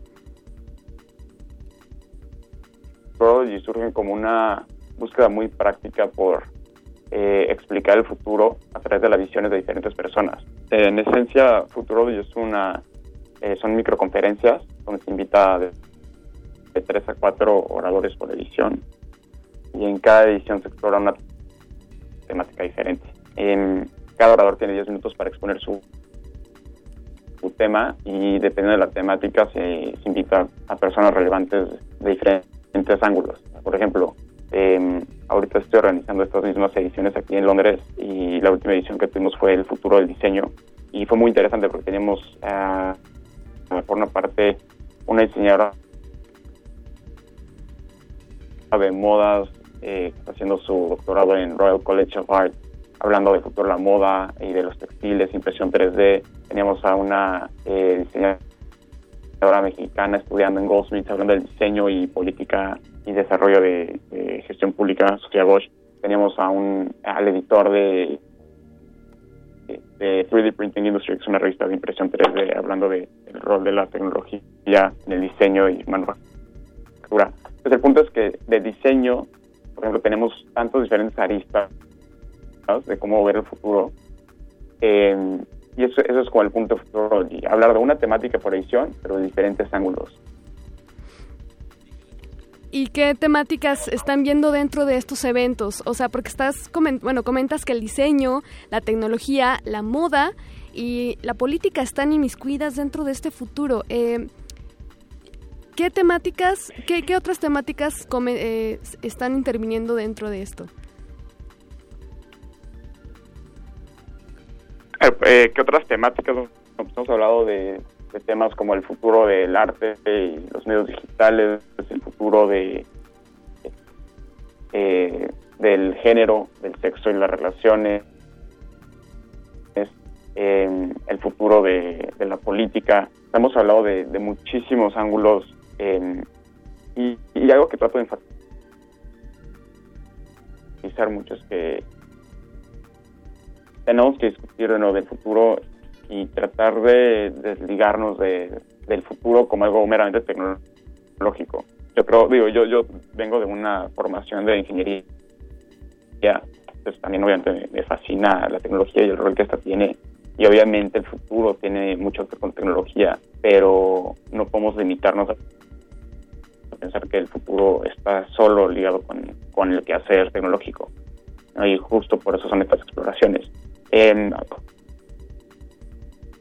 por ejemplo, algo muy interesante es, eh, por ahorita estamos hablando mucho de la singularidad, ¿no? Cualquier persona que te va a hablar del futuro hoy en día va a tratar de mencionar ese tema. Eh, la singularidad es como un escenario eh, en el cual desarrollamos por fin inteligencia artificial avanzada. Y digo, hemos tenido ediciones de eso y hemos platicado hasta alcanzar inteligencia artificial y cómo va a impactar la vida de todos y cómo va a ser este desarrollo exponencial cuando sea cuando se aplique en todas las áreas. Y Pero lo que- que hay que entender Sí. es que el, preguntaba si, si Eh, dirías no. que ya estamos ahí, si ya está sucediendo esta singularidad, Ignacio. Eh, no, o sea, la, la singularidad, o por lo menos como se entiende, cuando llegue, es como tener eh, repente como eh, inteligencia artificial eh, casi casi que sea consciente de sí misma. Y pero el tema es que incluso teniendo esa alta inteligencia artificial, y es uno de los puntos que, trato siempre de enfatizar, eso no garantiza absolutamente nada. O tú puedes desarrollar cualquier eh, eh, avance tecnológico, pero eso no significa que va a ser aplicado o que va a ser aplicado de manera correcta. Y digo, o sea, si vemos el mundo en el que vivimos actualmente, tenemos acceso a... O sea, es, es impresionante. Si tomamos conciencia de- del momento en el que vivimos, tenemos tecnología impresionante. Pero eso no significa que esté distribuida de manera positiva en el mundo. Eh, y eso puede ser el mismo caso cuando desarrollamos este tipo de tecnología muy avanzada. De nada sirve tener inteligencia artificial si de todas maneras no tiene ningún Y, en- y entonces, eh, impacto real en la, en la gente. efectivamente, entonces Ignacio, lo, lo que estás diciendo un poco es que eh, hablar del futuro no es meramente hablar de la tecnología o de su impacto en, en nuestras sociedades, sino pues las reflexiones de en cuanto a cómo, cómo vamos a distribuir esa tecnología o cómo tenemos todos acceso a ella, eh, cuáles, cuáles son las preguntas que hacerse ahí.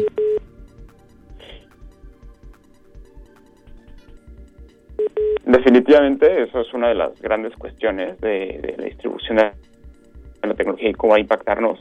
Pero también creo que el- tenemos que eh, pensar en cuestiones como meramente sociales. Sea, yo, yo soy, eh, eh, para mí, para mi gusto del humano, sigue si- esencialmente humano. Esto es muy evidente. Em, lo, vemos particularmente en, cuestiones como la elección de, Trump, en mi opinión.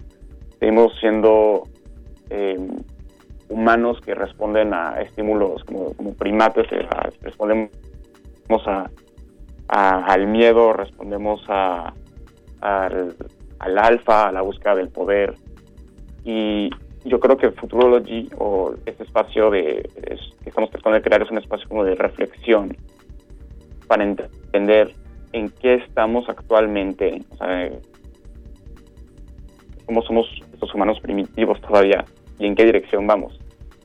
Eh, decía Pero- Federico pero Nietzsche que... muy- me parece una muy buena metáfora. Sí, eh, Nietzsche hablaba de- del protohombre, ¿no? De que somos el paso previo al, a lo que aspiramos ser.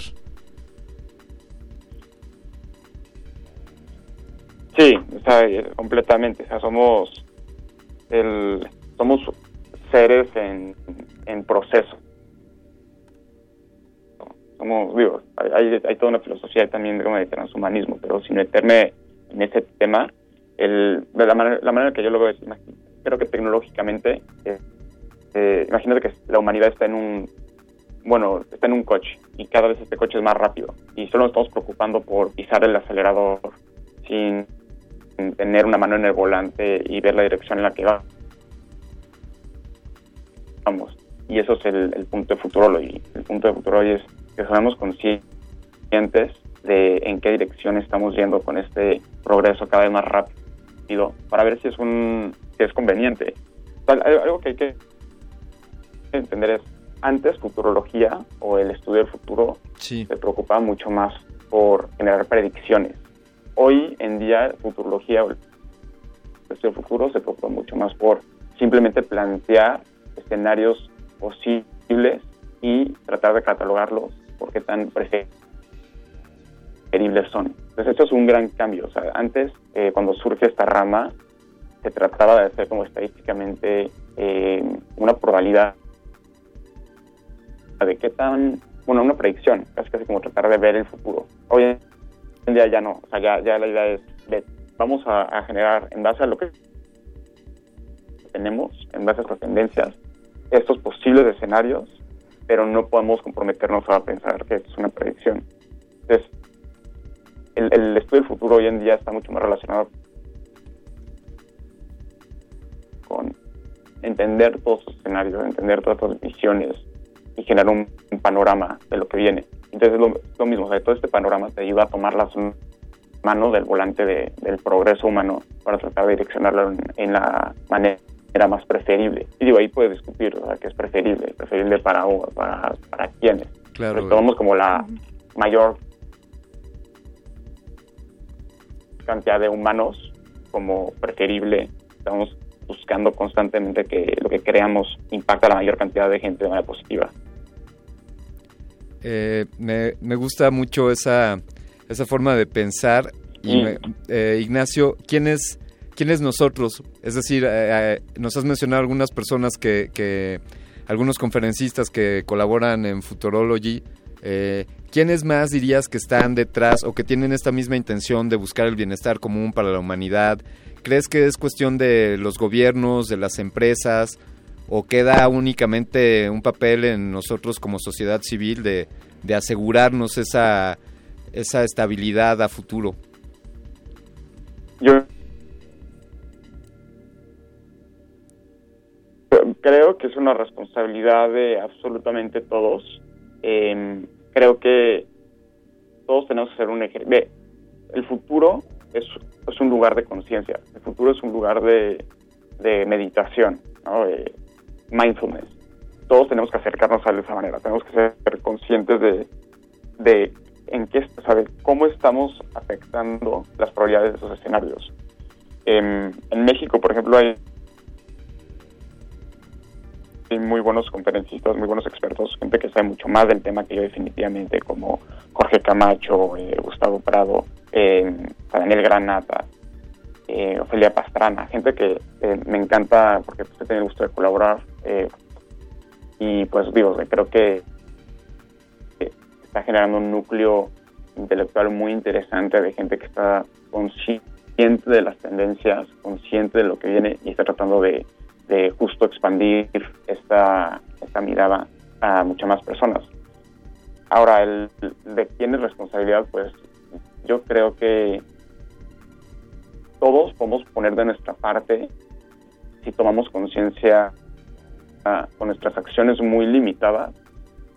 Por ejemplo, vamos, cuando tú consumes un producto, si haces un ejercicio de conciencia y piensas en ese producto, como a quién está afectando, en qué sentido estás eh, destinando tu dinero y este dinero cómo va a catalizar el crecimiento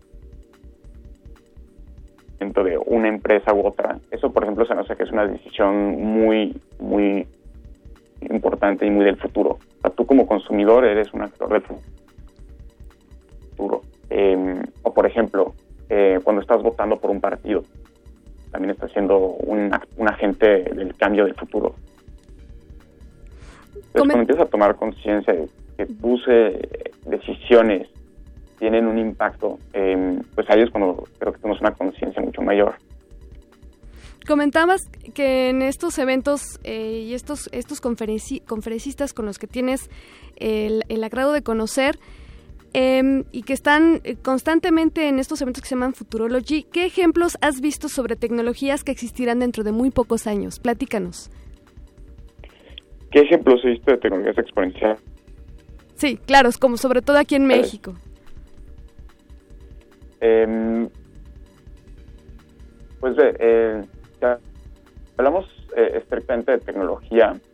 hay, hay varias tendencias muy, muy interesantes. Digo, primero está el tema de inteligencia artificial. Y, y bueno, ni siquiera inteligencia artificial muy avanzada. Hay, hay muchos avances en redes neuronales eh, em, que están haciendo posible automatizar procesos que antes eran imposibles o que están permitiendo que ciertas actividades como manejar se vuelvan automatizadas. Les digo, es una tendencia que se está que está creciendo a un ritmo impresionante y que te- tenemos de nuevo que tomar conciencia de cómo va a cambiar a la humanidad. Em, tenemos el desarrollo de impresión en tercera dimensión, es una industria que ha crecido enormemente y pasó de ser un tema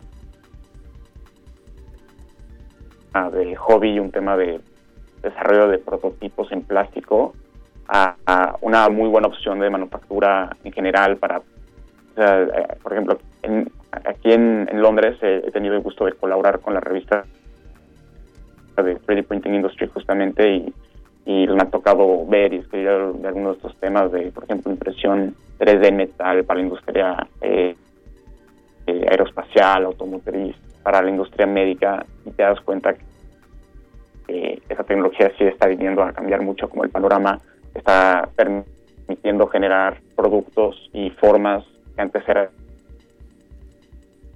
imposibles o eran muy costosas. Eh, esa tecnología yo creo que va, va, va a ser eh, revolucionaria. Todo el tema de cripto, eh, cryptocurrencies o monedas eh, criptográficas, eh, eso por ejemplo estamos viendo o sea, con Bitcoin y ahorita un nuevo modelo que se llama Ethereum, hay una posibilidad de generar un nuevo sistema bancario que trasciende por completo las barreras eh, internacionales, se mueve de manera completamente independiente a cualquier institución financiera. Eso también es, fascinante las implicaciones que eso puede tener. Ethereum, por ejemplo, se está planteando como un método de o sea, metiéndome un poco más en el tema de- del, del Bit- Bitcoin o de Ethereum, de estas dos eh, monedas. Cuando tú tienes una moneda digital, pues antes de que surgieran esas opciones de criptomonedas, el tema era todo lo digital, en teoría lo puedes replicar de manera infinita. Entonces ese era un problema. O sea, tú no quieres dar un peso que pueda ser clonado por millones, entonces ya no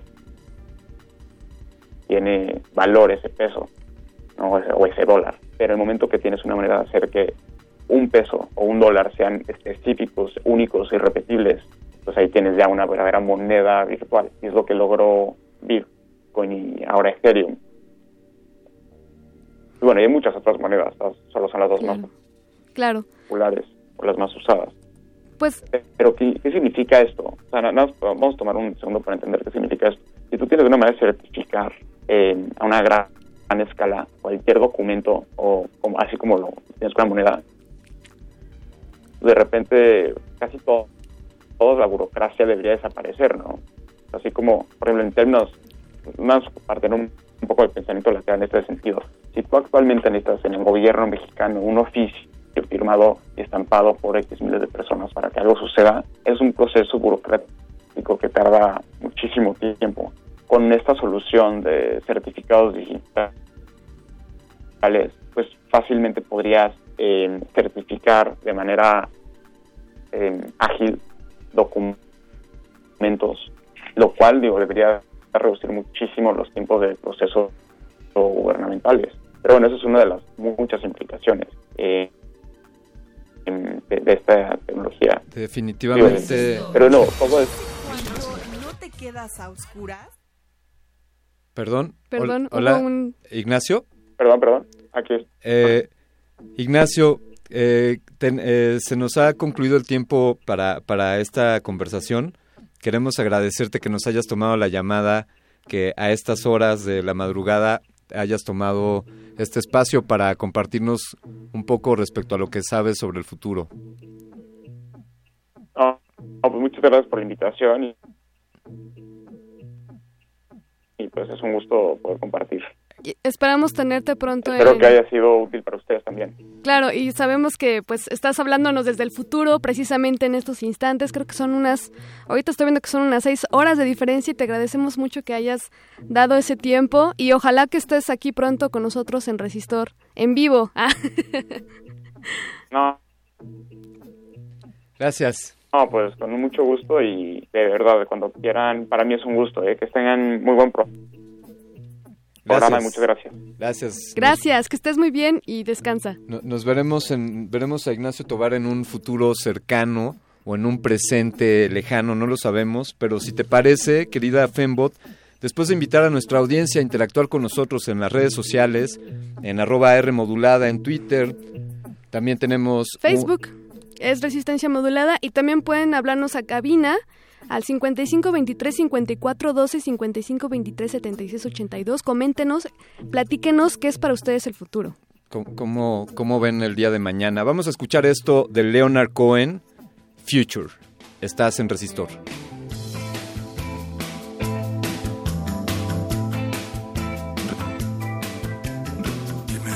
Resistor. Esto es una señal.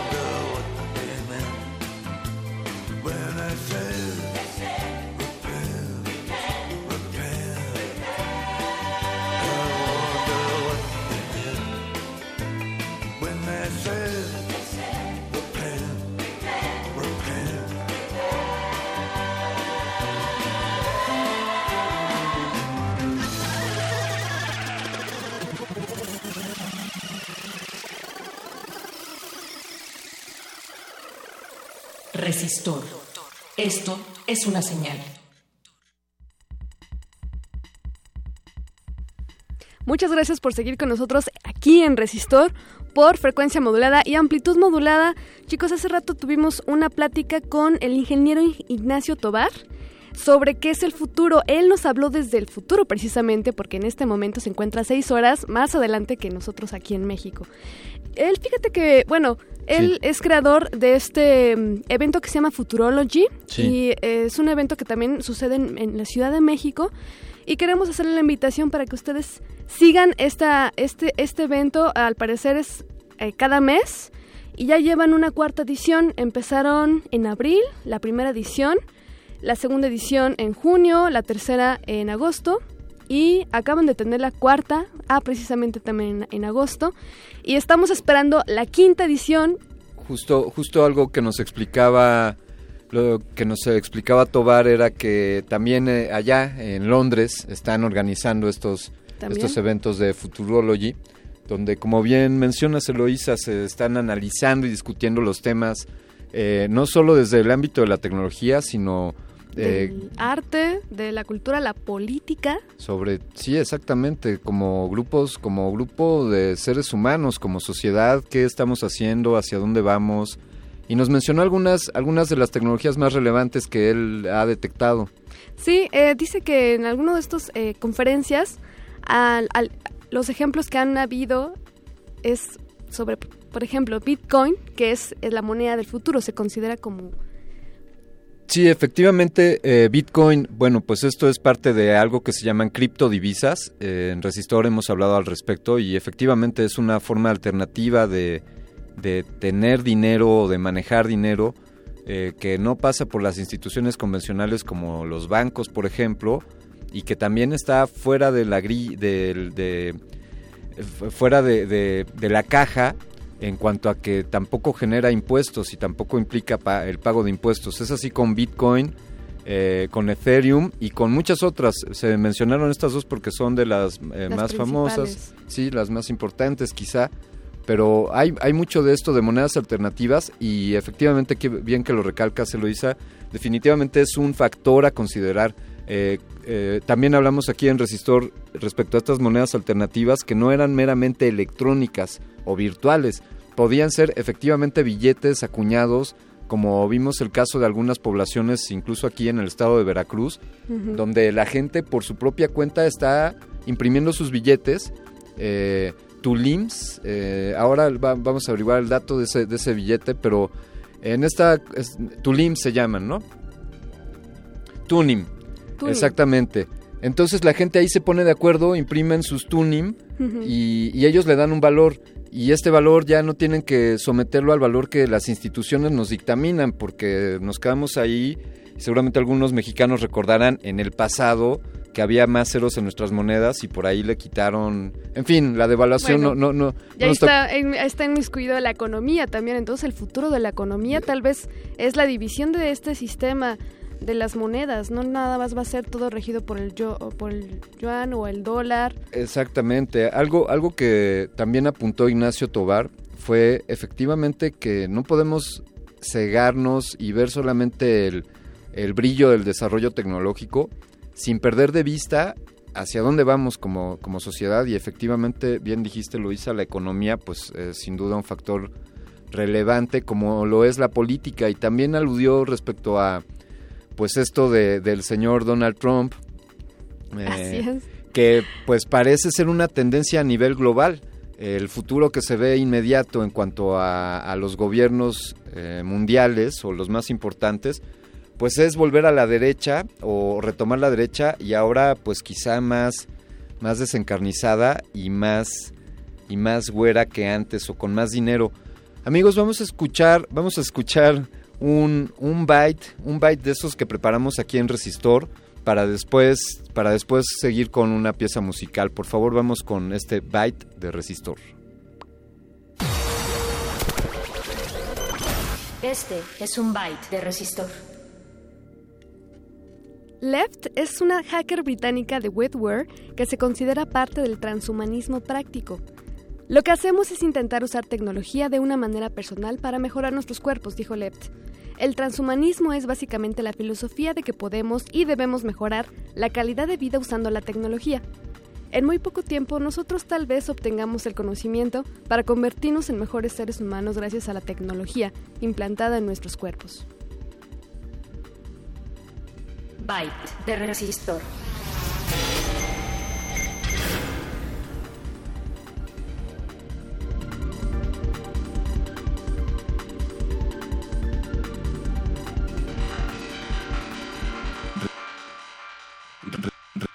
Resistor. Esto es una señal. señal.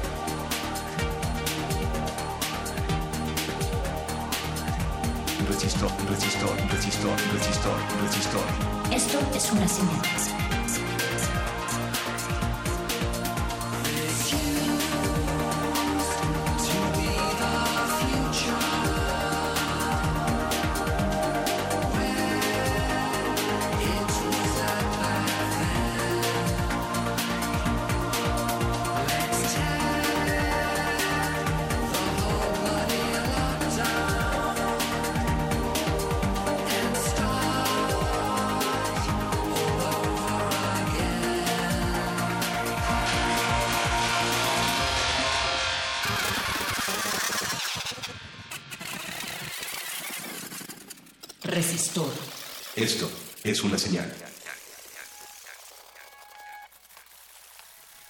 96.1 de frecuencia modulada, 860 amplitud modulada. Yo soy Alberto Candiani, está aquí Eloísa Gómez, estamos conduciendo Resistor, la nave, la nave teletransportadora, no solo en el espacio, sino también en el tiempo, de aquí de resistencia modulada, y estamos hablando sobre el futuro, qué está por venir, así como cuando le dices a alguien, oye, pues, pues nos vemos mañana, estás hablando del futuro, ¿no? Sí, exac- exacto. y ya es como que asumes que, que vamos a llegar al mañana. Y entre las grandes cosas que están para cuestionarse respecto al mañana, Es pues hay- habremos llegar al mañana. esa me gusta, esa es la primera.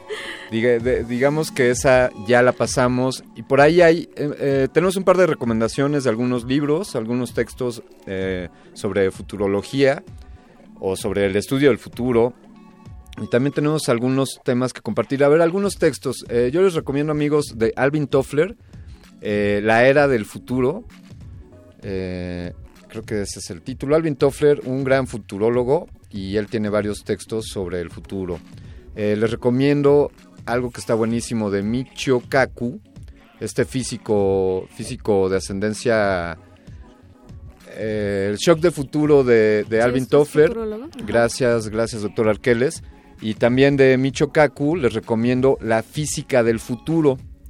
En este libro se hacen preguntas como si algún día podremos llegar a tener eh, rayos desintegradores o si efectivamente podríamos tener eh, un, un campo de energía que nos proteja.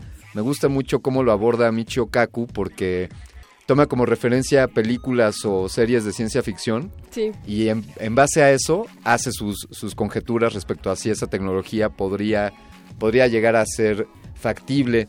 Les quiero recomendar también De hecho, comen- bueno, Sí. el futurólogo Michio Kaku dice que estamos rumbo a una civilización planetaria. Él estuvo en Aldea Digital en 2015 Sí. y pues comenta que nosotros efectivamente está muy apegado a esta idea de que sí vamos a llegar a una era en la que la, la tecnología va a invadir nuestras vidas y vamos a poder pues com- eh, ahora sí que explorar otros planetas, habitarlos Bien, y yo quiero, yo quiero ir a otros planetas. ¿quién se apunta?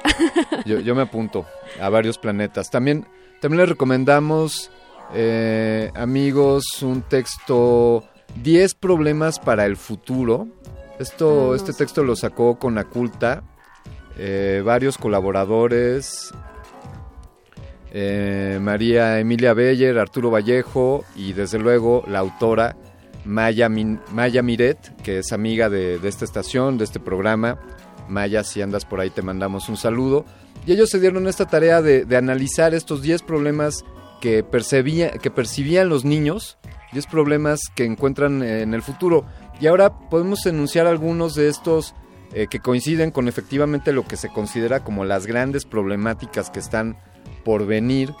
Entre ellas tenemos, ya lo estamos viendo, pues las grandes migraciones, por ejemplo, ¿no? Claro. Eh, estos asuntos de los muros, de construir muros, de, de cerrar fronteras. Y cómo la guerra también ocasiona estas migraciones, lo que está pasando en Siria, ¿no? Como la gente tiene que desplazarse de sus tierras. Efectivamente, ese es uno de los grandes problemas, eh, pues de un futuro que, como decías hace hace unos minutos eh, Fembot, pues que está a la vuelta, que está, que está enfrente de nosotros.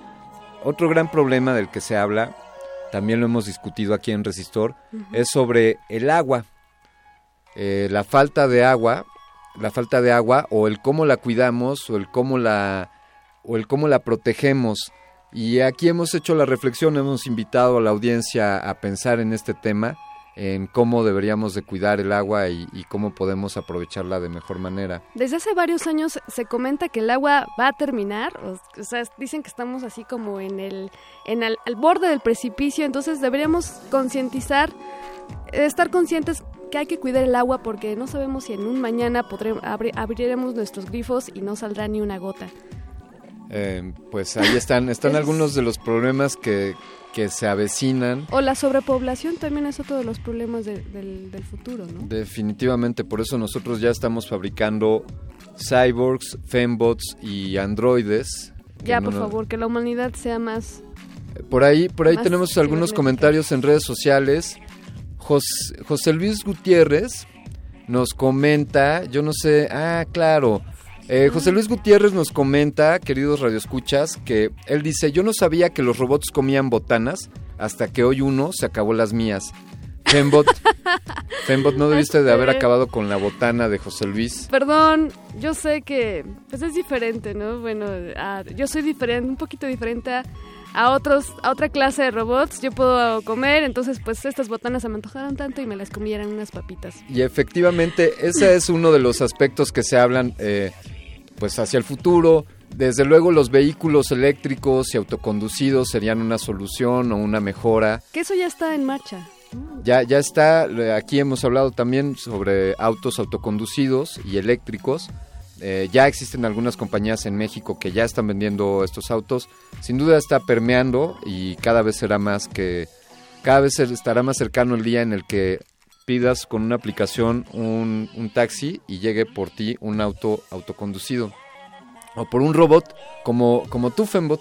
Así es. Un día llegarás ahí conduciendo, pero vamos a aprovecharte para otras cosas más útiles que conducir.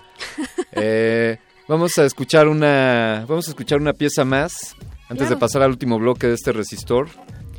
Les tenemos algo de Fatback. Is This the Future? Lanzado en 1983.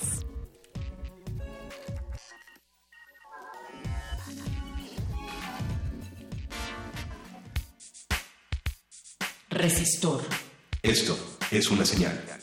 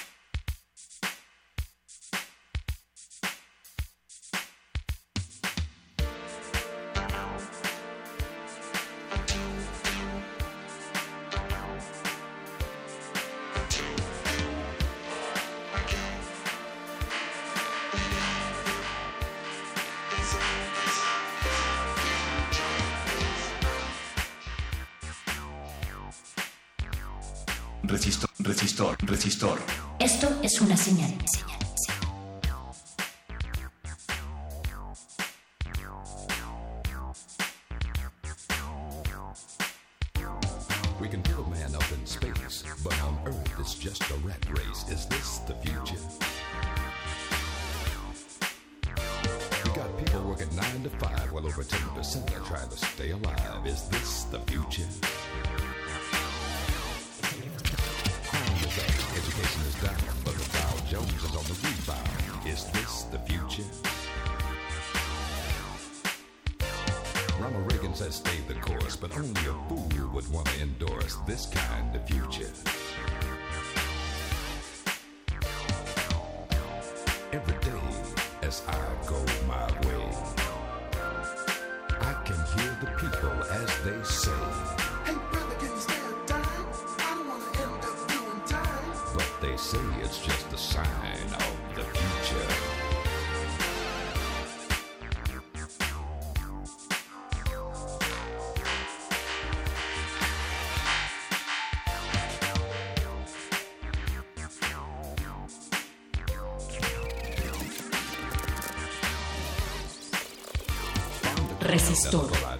Esto es una señal.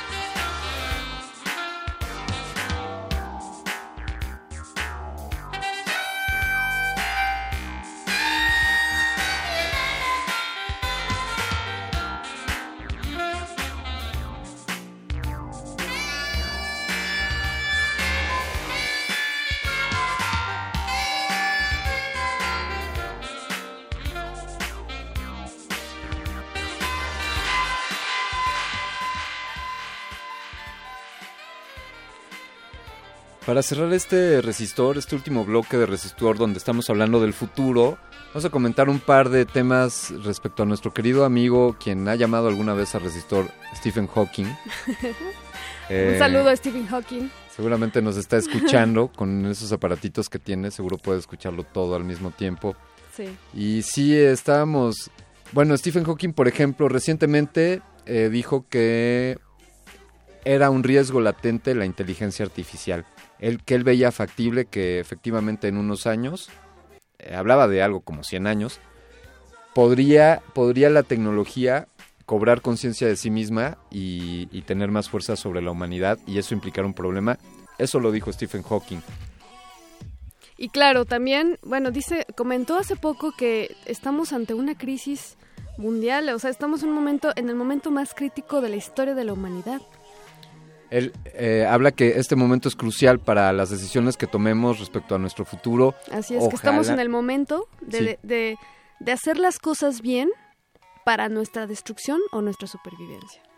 Ahora es cuando, amigos. O sea- Hagámoslo bien ahora o no habrá más, más mañanas. Tenemos frente a nosotros en un tablero un botón que se llama futuro.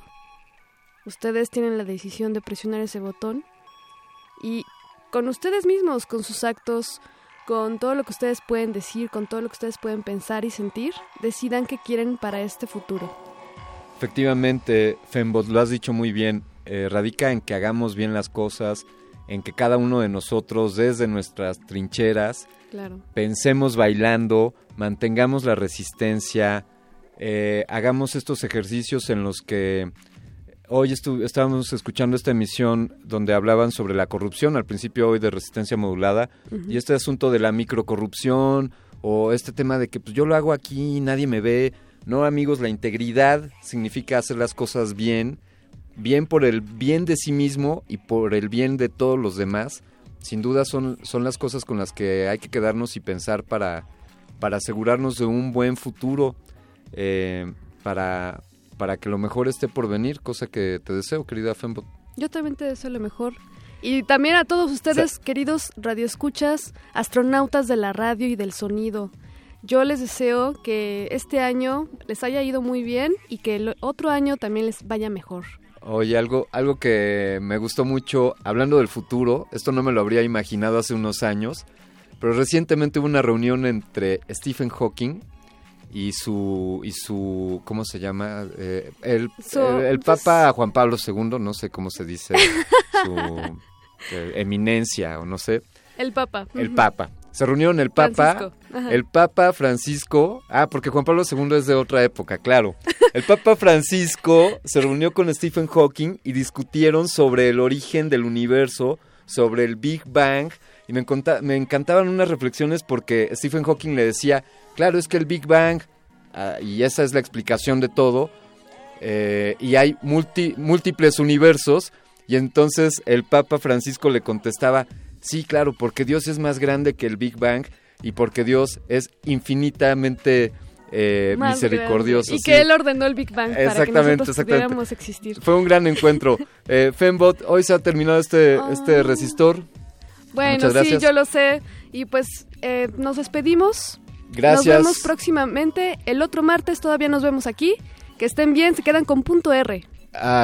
Un agradecimiento a la producción, a Betoques, a Paco de Pablo que está, a Betoques no está, Arqueles que se vistió de Betoques, a José de Jesús Silva, a Natalia y a Luis Flores que también Alberto anda por ahí.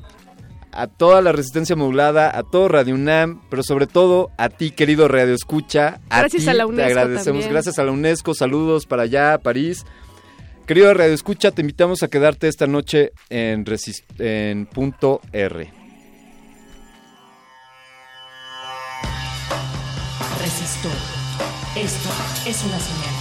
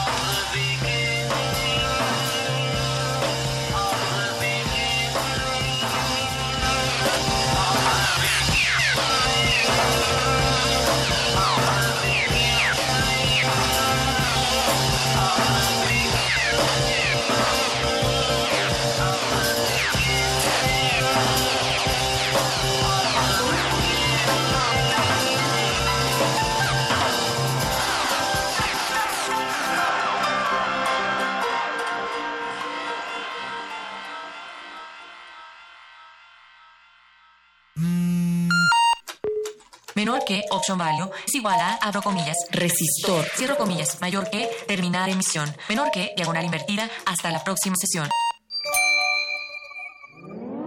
Este jueves 8 de septiembre, Resistencia Modulada te invita a reflexionar sobre nuestra era y lo que nos depara el futuro. Vaya futuro y la era vulgar. En vivo en la sala Julián Carrillo de Radio UNAM. Radio UNAM. Además tendremos jaraneros en el repentorio de Muerde Lenguas. Adolfo Prieto 133, Colonia del Valle. La entrada es libre. Es libre. La era del futuro es hoy. Radio UNAM y el Fondo Internacional para la Promoción de la Cultura de la UNESCO invitan. Resistencia modulada. Habla Sergio Andrade. Con mucho gusto estaré porque me gustó mucho el programa y porque me gusta platicar con gente de la UNAM y con gente que oye Radio UNAM y entonces y que oye Resistencia Modulada y de veras cuando ustedes gusten aquí estaremos. Aquí estaremos. 24 meses en la trinchera de tus oídos. Resistencia modulada. De lunes a jueves de las 21 a las 0 horas. Viernes de las 22 a las 0 horas. Por el 96.1 de FM. Radio UNAM.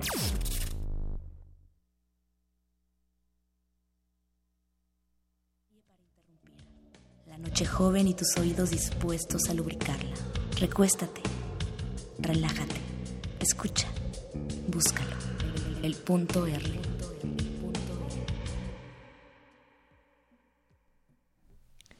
Lo que ocurre durante el orgasmo es difícil de explicar, pero se trata de una experiencia vibrante, vertiginosa, húmeda, enloquecedora.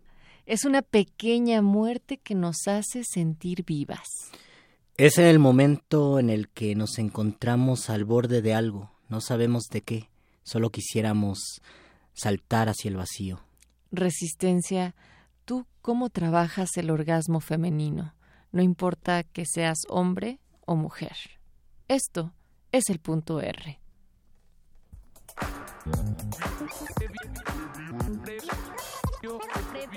Juego previo, orgasmo.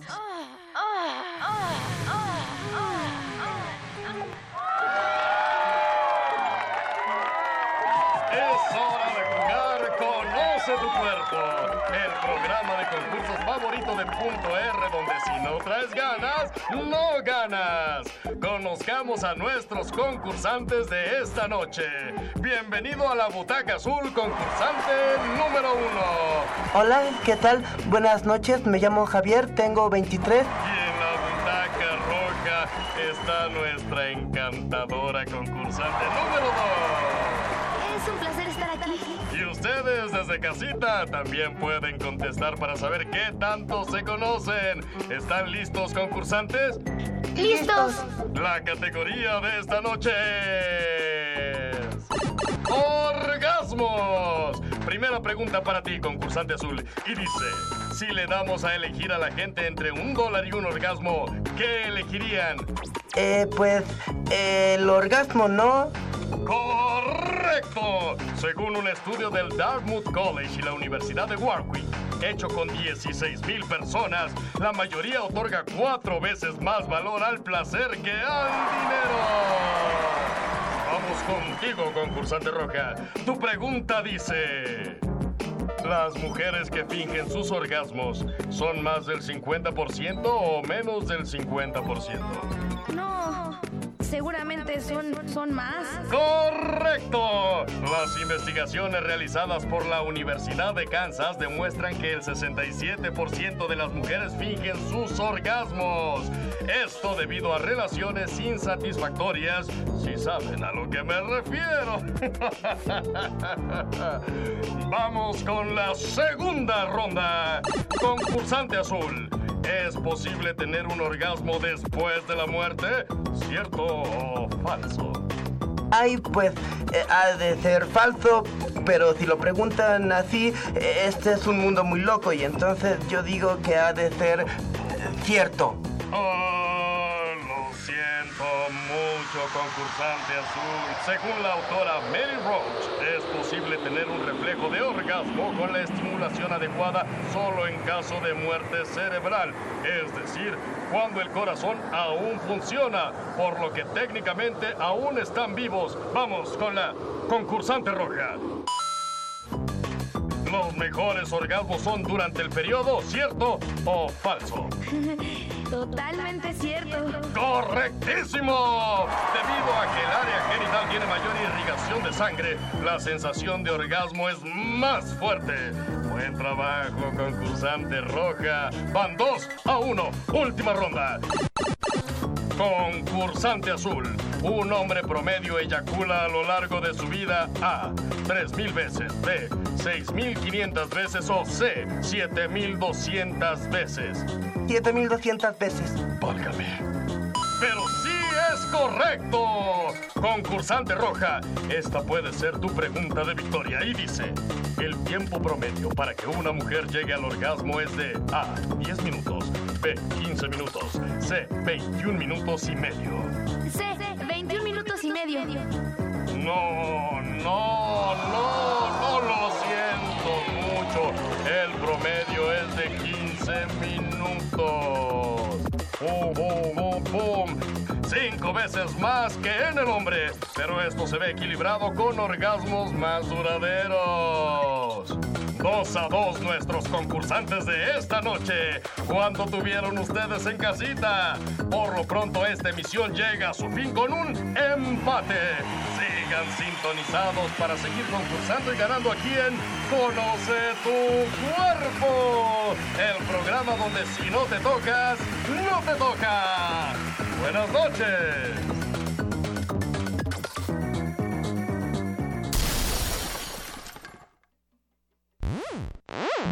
Resistencia modulada. El punto R.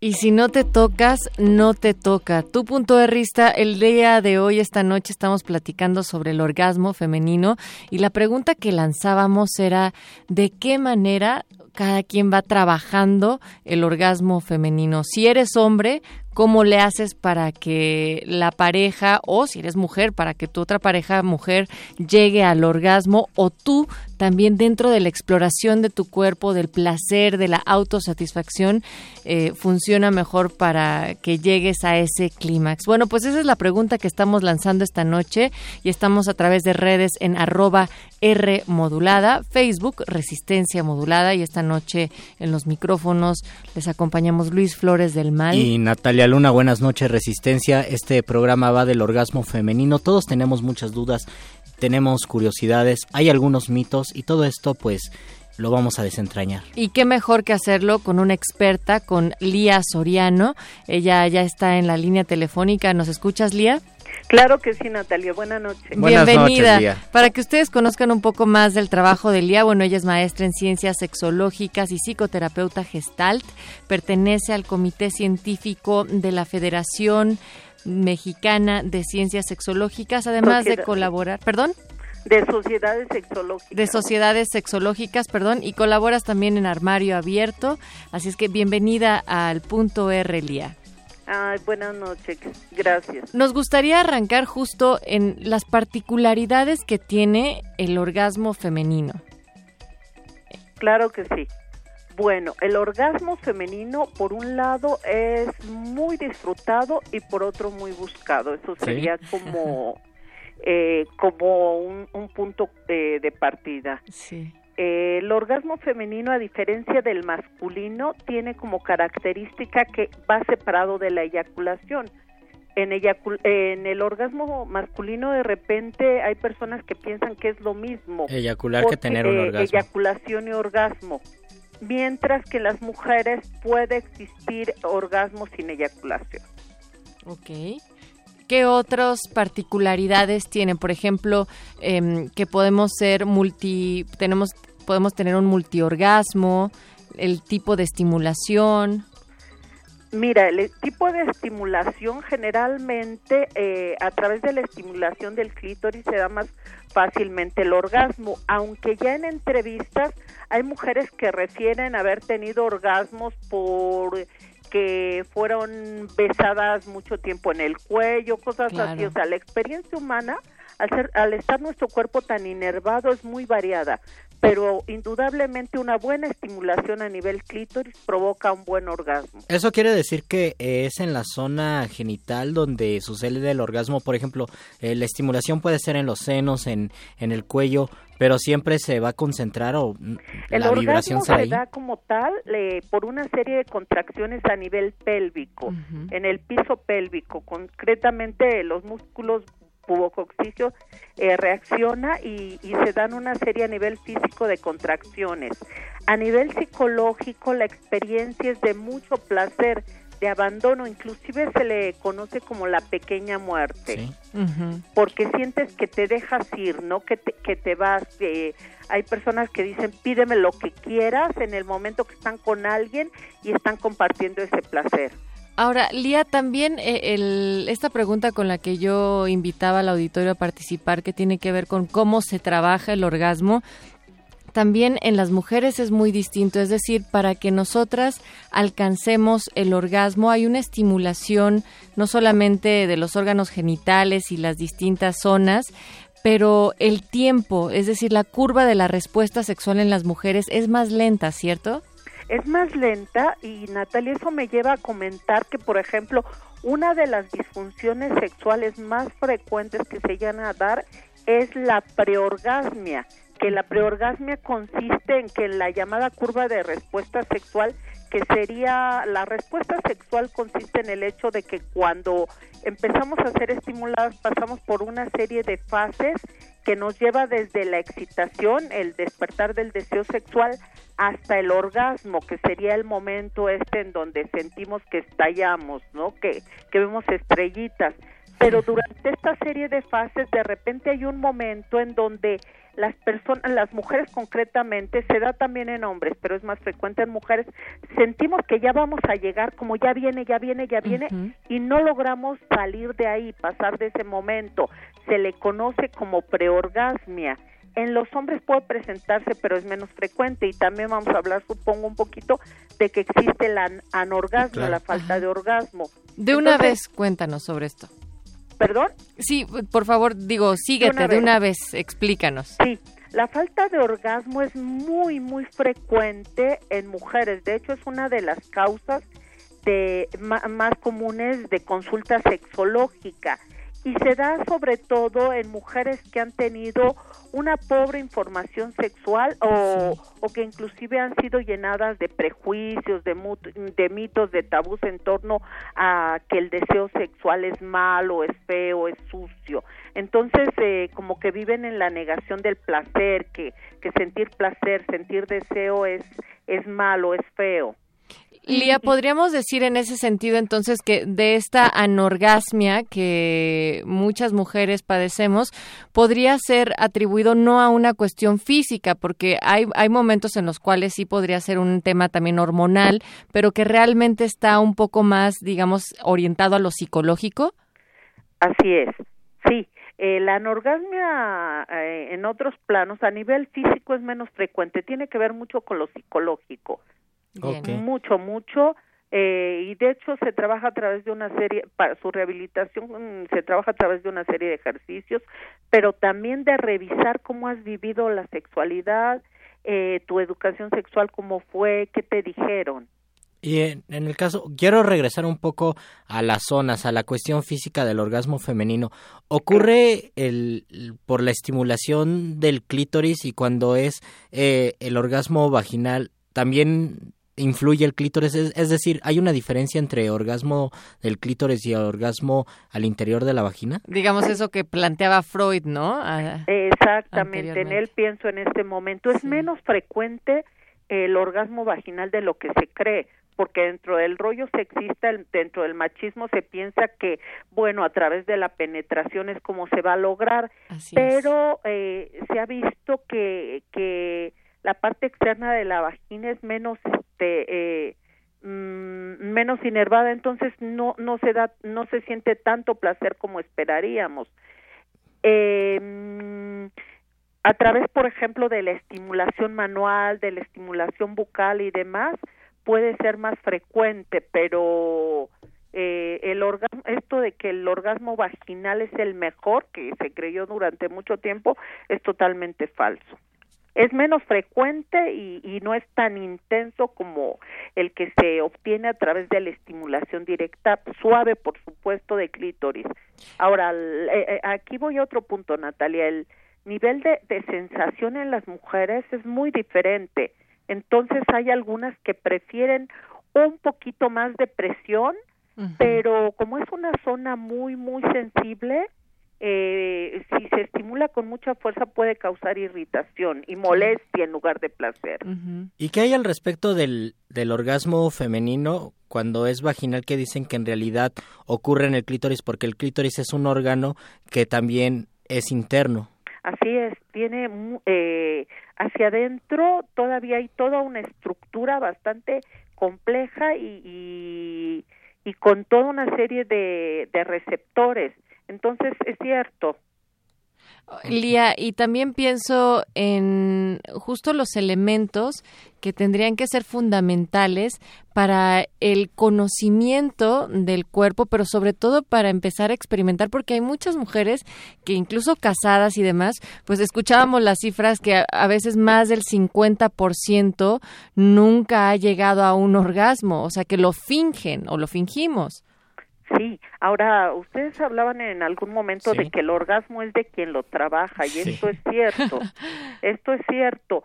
Eh, y sobre todo que durante un tiempo, fíjense que en la década de los ochentas, después de la liberación femenina, se dio como este boom de, del orgasmo, ¿no? Y esta necesidad imperiosa de quiero sentir. Yo llegué a tener consultantes eh, que iban a terapia porque decían, yo quiero saber lo que es un orgasmo porque nunca lo ha tenido. ¿Y qué te hizo venir a esto, a terapia? Pues que mis amigas hablan de que es maravilloso, yo no tenía ninguna inquietud, pero ahora me doy cuenta que algo me falta. Wow. Entonces se empieza a buscar desde ahí. Yo quiero decirles que es, que es importante, que es buenísimo, riquísimo, maravilloso tener orgasmos, porque se pueden tener muchos a lo largo del día. Efectivamente, las mujeres somos multiorgásmicas, aunque también hay hombres multiorgásmicos. Pero también se puede tener, y esto Natalia y Luis para mí es importante Sí. eh, reforzarlo, se pueden tener experiencias personales a nivel de autoerotismo o de relación co- con otra pareja, con una pareja que sean muy ricas, muy sabrosas y donde no necesariamente se llegue hasta el orgasmo. Ah, ok. Hay, hay interacciones, un fajecito rapidito que por circunstancias no pudo concluirse y, y llegarse al orgasmo. Porque en este sentido hay un prejuicio o hay una serie de lineamientos donde nos dicen el placer sexual debe ser el orgasmo, el orgasmo es el fin y lo demás sí. es pura exploración, tenemos que llegar al orgasmo y se acabó cuando en realidad el proceso es lo que nos erotiza, ¿no? Sí, inclusive se da mucho que, que la pareja, y aquí se da eh, tanto en hombres como en mujeres, están como muy pendientes de ya llegaste. Sí, Las claro. mujeres checando que, se de- que si ya se dio la eyaculación, porque eh, reafirmo, eyaculación orgasmo muchas veces vienen juntos en varones, pero los hombres están como ya llegaste, ya llegaste, porque seguimos, no obstante que ya existe más información en sexualidad, seguimos depositando la responsabilidad de, de mi disfrute en manos de, del otro y de la otra. algunas maneras también de, digo, creo que primero sería, por ejemplo, para prácticas para llegar a un erotismo integral o para potenciar un orgasmo, Lía, un orgasmo femenino. La primera es conocerse. Eh, se ha visto que las mujeres que se masturban se conocen más y pueden llegar más fácilmente al orgasmo, ya sea solas o en compañía. Puede, eh, o sea, no puedes decirle al otro cómo te toques si no sabes dónde, dónde sientes, dónde te gusta más. Eso sería una de las recomendaciones primarias. Luego, darse tiempo, darse tiempo, o sea, un rapidito puede ser muy rico cuando se está disfrutando, pero de repente si estoy con ya quiero llegar, ya quiero llegar, apúrale, y esto es una constante en mi vida, pues de repente puede ser contradictorio, ¿no? Eh, poco productivo. Em, también es importante em, comunicarle a, a la pareja qué nos gusta y qué no nos gusta. Claro. Porque lo que le gustaba a mi ex no necesariamente tiene que gustarle a mi nueva compañera. Esto es importante. Algunas, algún tipo de estímulos que, que le gusta a una mujer puede ser hasta molesto para otra. Hablábamos ya, por ejemplo, de del ritmo, de la fuerza, de la frecuencia con que se toca. Hay personas que prefieren, mujeres que prefieren que se les estimule de manera muy suave, rítmica y pausada. Hay otras en las que funciona y se excitan más con, con una estimulación a nivel clítoris como más fuerte, más intensa y más rápida. Y pienso también, Lía, en que incluso el acto de, de masturbarse, si es que tienen pareja, puede hacer eh, puede hacerse de manera conjunta, es decir, cómo te masturbas tú y masturbarte con tu pareja puede también darte luz de cómo, cómo lo hacen. Te puede dar luz y además te puede excitar mucho, te puede Sí, prender claro. mucho también, entonces ganas por todos lados. ¿Y, y qué hay al respecto de, de cuando tenemos, bueno, bueno, primero, este, Sí, bueno, es que también surgía la pregunta por acá, Lía, en, en Sí. nuestras redes. O sea, hay chicas que podrían no saber ni siquiera si han llegado al orgasmo o no, que se les pregunta, oye, ¿y tú este, ya tuviste un orgasmo? Y dicen, bueno, pues, o sea, sí siento Exacto, rico, sí. pero si nunca, co- como la explicación del saber que están ya llegando a estos porque dicen, niveles. creo que lo pude tener, pero creo que fue muy breve, ¿no? Sobre todo cuando uno va iniciando la vida sexual. Claro, aunque el orgasmo por por su por el nivel de placer que proporciona, si lo has tenido sabe. lo sabes, lo sabes supuesto. porque Claro. disfrutaste mucho. Es, no, no es, creo que lo tuve, ¿verdad? No, Y eh, sobre- a lo ajá. mejor tuviste un buen nivel de excitación, pero cuando tienes orgasmos lo sabes, Eso se porque sabe. es como delicioso, muy rico, muy placentero y entonces quieres volver a vivirlo. Y respecto a las consecuencias, a veces se dice, eh, tener orgasmos mejora el, el día, el aprovechamiento, uno es más feliz. Por otro lado, también existe un pensamiento negativo donde dicen, no, pues mucha energía, mucho desgaste sexual, los orgasmos, las relaciones sexuales pueden llevar a tener una vida bastante cansada. ¿Cuáles son las consecuencias? ¿Son negativas, son positivas o hay de las el dos? placer enriquece, el, el placer fortalece. eh, hablaríamos de que es poco probable que haya consecuencias negativas, salvo Claro. habría una situación en donde esto sí se presenta. Cuando tú llegas al orgasmo, por, que no tiene que ver tan solo con el orgasmo, si sino a, a que empleas eh, la este- el autoerotismo, por ejemplo, la masturbación, como una forma de sacar angustia. Sí. Entonces, si estás masturbándote constantemente, que no tiene nada de malo y puede ser riquísimo, no importa cuántas veces se dé al Para día, un bien dormir. para- sí, pero de repente si si es la única forma que tienes de sacar tu ansiedad, puede llegar un momento en donde estés buscándolo ya así con con con esa ansiedad que da la adicción y hasta puedas inhibirlo. Bien. Pero no no te desgastas, de- es es algo que te produce placer y además después del orgasmo, después de esa descarga, porque el orgasmo realmente es una descarga de tensión sexual, entonces quedas relajado y, al- y algo que viene después, que es un periodo en el cual no reaccionas ante otro estímulo, que en los hombres es muy corto, en las mujeres puede ser más largo, aunque es variable en los seres humanos, y después puedes volver a, a, a sentirte estimulado nuevamente. Y, además, Lía, esto que dices no solamente podría inhibirse, sino que no se facilitaría ya en otro tipo de encuentros, ¿no? Pero mira, tenemos una llamada que, que queremos aprovechar para cerrar esta conversación contigo y nos parece importante porque es una consulta que hacen a- aquí a Resistencia. Dice, mi novia se siente en mis piernas, yo tengo orgasmos, pero ella no. ¿Podría tenerlo de esta manera? Eh, tendrían dos cosas. Uno, a veces sugerimos que platiquen, pero no siempre. Podía eh, observar. Lo que yo sugiero primero es observar mientras se estimula, buscar formas de estimulación diferentes, probar diferentes formas de estimulación y observar las reacciones de su novia y también preguntar, preguntar qué, eh, qué quieres que te haga. Exacto. Pura comunicación y autoexploración también.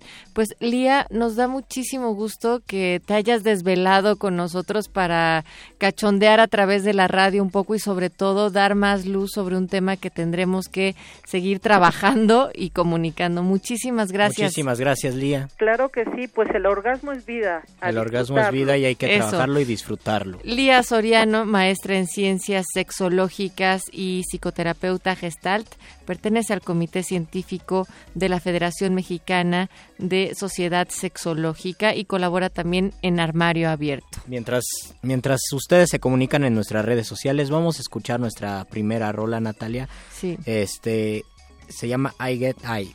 I Get High de Frida Payne y Frida es una cantante de jazz de R&B ahí de Detroit y una de las frases de la canción es What's wrong with touch of ecstasy? El punto R.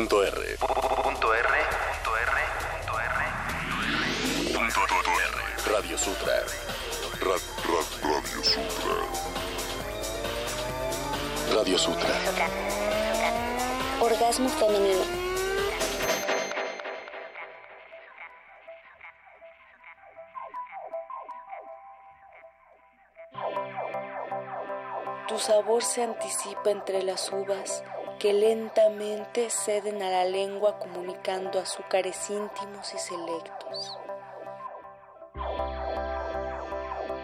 Tu presencia es el júbilo. Cuando partes, arrasas jardines y transformas la feliz somnolencia de la tórtola en una fiera expectación de galgos. Y, amor, cuando regresas, el ánimo turbado te presiente como los ciervos jóvenes la vecindad del agua. Compulsa entre tus brazos, como mar entre rocas, rompiendo en el filo del gozo o mansamente lamiendo las arenas asoleadas. Bajo tu tacto tiemblo, como un arco en tensión palpitante de flechas y de agudos silbidos inminentes. Mi sangre se enardece igual que una jauría olfateando la presa y el estrago. Pero bajo tu voz, mi corazón se rinde en palomas devotas y sumisas. Algo tan hondo como tocar, como una gota, como una gota, algo tan hondo, solo una gota que te toca. Todo tu tacto, todo tu tacto en una gota, solo una gota, solo una gota, solo una gota. Todas las horas por tocarme, por una gota mi cuerpo todo, por una gota la noche toda, toda la lluvia contenida, toda mi sed, tu sangre toda como una gota que me toca, toca tan hondo volverse gota, todo tu tacto, solo una gota, ser una gota que me toca, algo tan hondo como guardarme en una gota.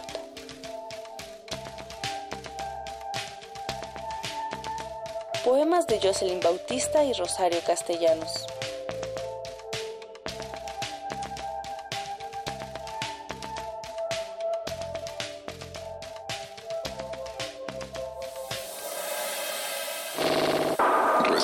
Resistencia modulada.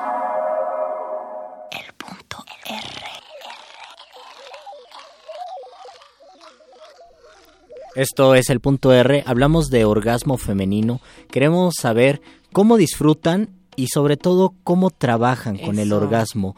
Qué es lo que se tiene que hacer y pensamos que además de las cuestiones físicas, hay- existe muchísimos prejuicios en relación con el orgasmo, el placer, el enamoramiento, el amor y son cuestiones que Natalia Luna ya han salido mucho aquí. Ahora que hablamos del orgasmo, lo relacionamos enteramente con el placer y esto tiene muchas implicaciones, ¿no? Porque el placer a, a- eh, a veces eh, se relaciona con la culpa, se relaciona con lo prohibido, se relaciona con transgredir ciertos códigos, con conocernos y con darnos la oportunidad de conocer al otro mediante el placer. Sin duda, en este sentido yo, y, justo haciendo también eh, eco a lo que nos platicaba Lía hace unos momentos, pues tenemos que tomar las mujeres el control de este placer, del autoconocimiento, porque si no, es, es decir, si solo estamos dejando que nos hagan, dejando que, por ejemplo, tu pareja te lama, te chupe el clítoris, te estimule él todo el tiempo o ella, pues sencillamente todo se hará de acuerdo al estilo de la pareja y eso no siempre te puede satisfacer. ¿no? Al final de cuentas no nos vamos a conocer a nosotros mismos, no vamos a saber qué nos gusta, simplemente se puede experimentar, pero la cuestión es saber qué es lo que queremos hacer. Exacto, estar también como en un ambiente lo más propicio que queramos. O Por eso, no significa por eso existe el mito que los orgasmos mejoran con la edad. No, eh, No creo exacta- que con la no edad. exactamente mejoran con la edad, sino con la experiencia El y con la autoconocimiento. y es exactamente, ¿no? Con la capacidad que nosotros tengamos de conocernos. Y bueno, de aquí existen muchos otros mitos, por ejemplo, cuando dicen que si estás cansado, si no lo buscas, puedes llegar a tener un orgasmo. eh, Y no todos los orgasmos son iguales. Por ejemplo. Pueden cambiar dependiendo también, por ejemplo, en nosotras las mujeres influyen mucho los niveles de hormonas, que no tengas una enfermedad crónico eh, degenerativa, Degenerativa. que puede estar afectando tanto el flujo de la sangre o, mm, digamos, los nervios periféricos que no estén dañados. En el caso de, ahí, ahí había una cita de diabetes mellitus, entonces hay una pérdida de sensibilidad. Entonces, es decir, realmente explorar físicamente todas las posibilidades y psicológicamente también supuesto, darse porque- esa apertura. Porque la estimulación genital solo es una parte del orgasmo, no Exacto. es sinónimo del orgasmo. La estimulación viene desde las palabras, de la- desde la manera en que nos relacionamos con los otros. Y a mí me emociona pensar que el orgasmo promedio de, de nosotras las mujeres es de más o menos 18 segundos. Es decir, es un largo orgasmo. Ya. y- Porque el ajá. orgasmo es vida, así lo decía Lía y lo reafirmamos aquí esta noche. Y creo que es uno de los dones, nos decía también Octavio Paz, que es cuando regresamos a ese pedazo de paraíso del que fuimos expulsados. Pues regresen a ese paraíso esta noche, punto de ristas.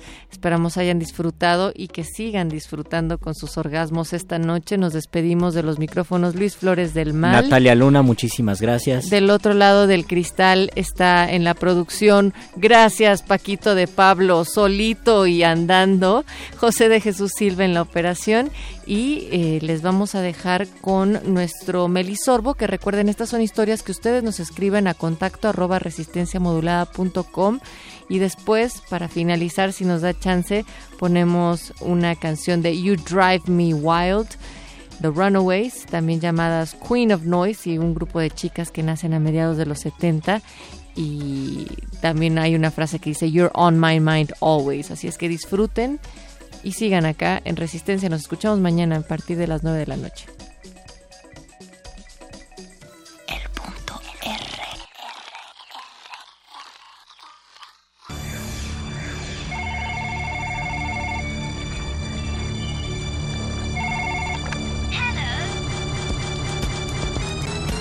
Soy, soy- soy el, soy el Pau. Paulino Brennan de Los Olivos. Tengo 26 años y he tenido 37 novias y contando, paps. Las mujeres son mi perdición. Aunque en el sexo sí me ha tocado de todo. Desde las muy aventadas hasta las que no saben ni qué hacer cuando ven a este bomboncito de chocolate como Dios lo trajo al mundo. Recién corté con Aranza. Una chica a todo dar. Nos divertíamos mucho. Nos gustaba ir a los mismos lugares y conciertos. Y pues el último que fuimos fue al Festival de la Cerveza, güey. La pasamos de huevos.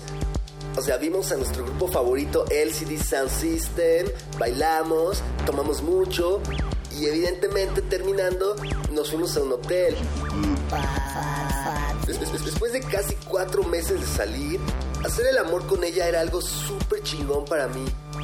Por lo que se me hizo raro que a los 10 minutos de comenzar, ella me pidiera que me quitara. Porque dice que tenía mucho sueño. O sea, es neta. O sea, es neta. Me dormí a duras penas, no sin antes tener que satisfacerme solito. Ah, ni pedo, pedo, pedo, pedo. Al día siguiente, no dudé en reclamarle. ¡Qué poca! ¿Por qué me dejaste así? Es lo mínimo que te podría hacer luego de cuatro meses de hueva. Desde que te conozco no he tenido ni un solo orgasmo, cabrón. Cabrón, no, no, no, no, no. Agarró su bola y se fue del hotel. Neta, es día que no lo puedo creer. Si yo soy una bestia en la cama. Bestia, bestia, bestia en la cama. Jamás se habían quejado. Ninguna de las 36 anteriores. Güey, o sea, esa aranza de estar mal. ¿O no? ¿O no? No, no, no, no, no. R.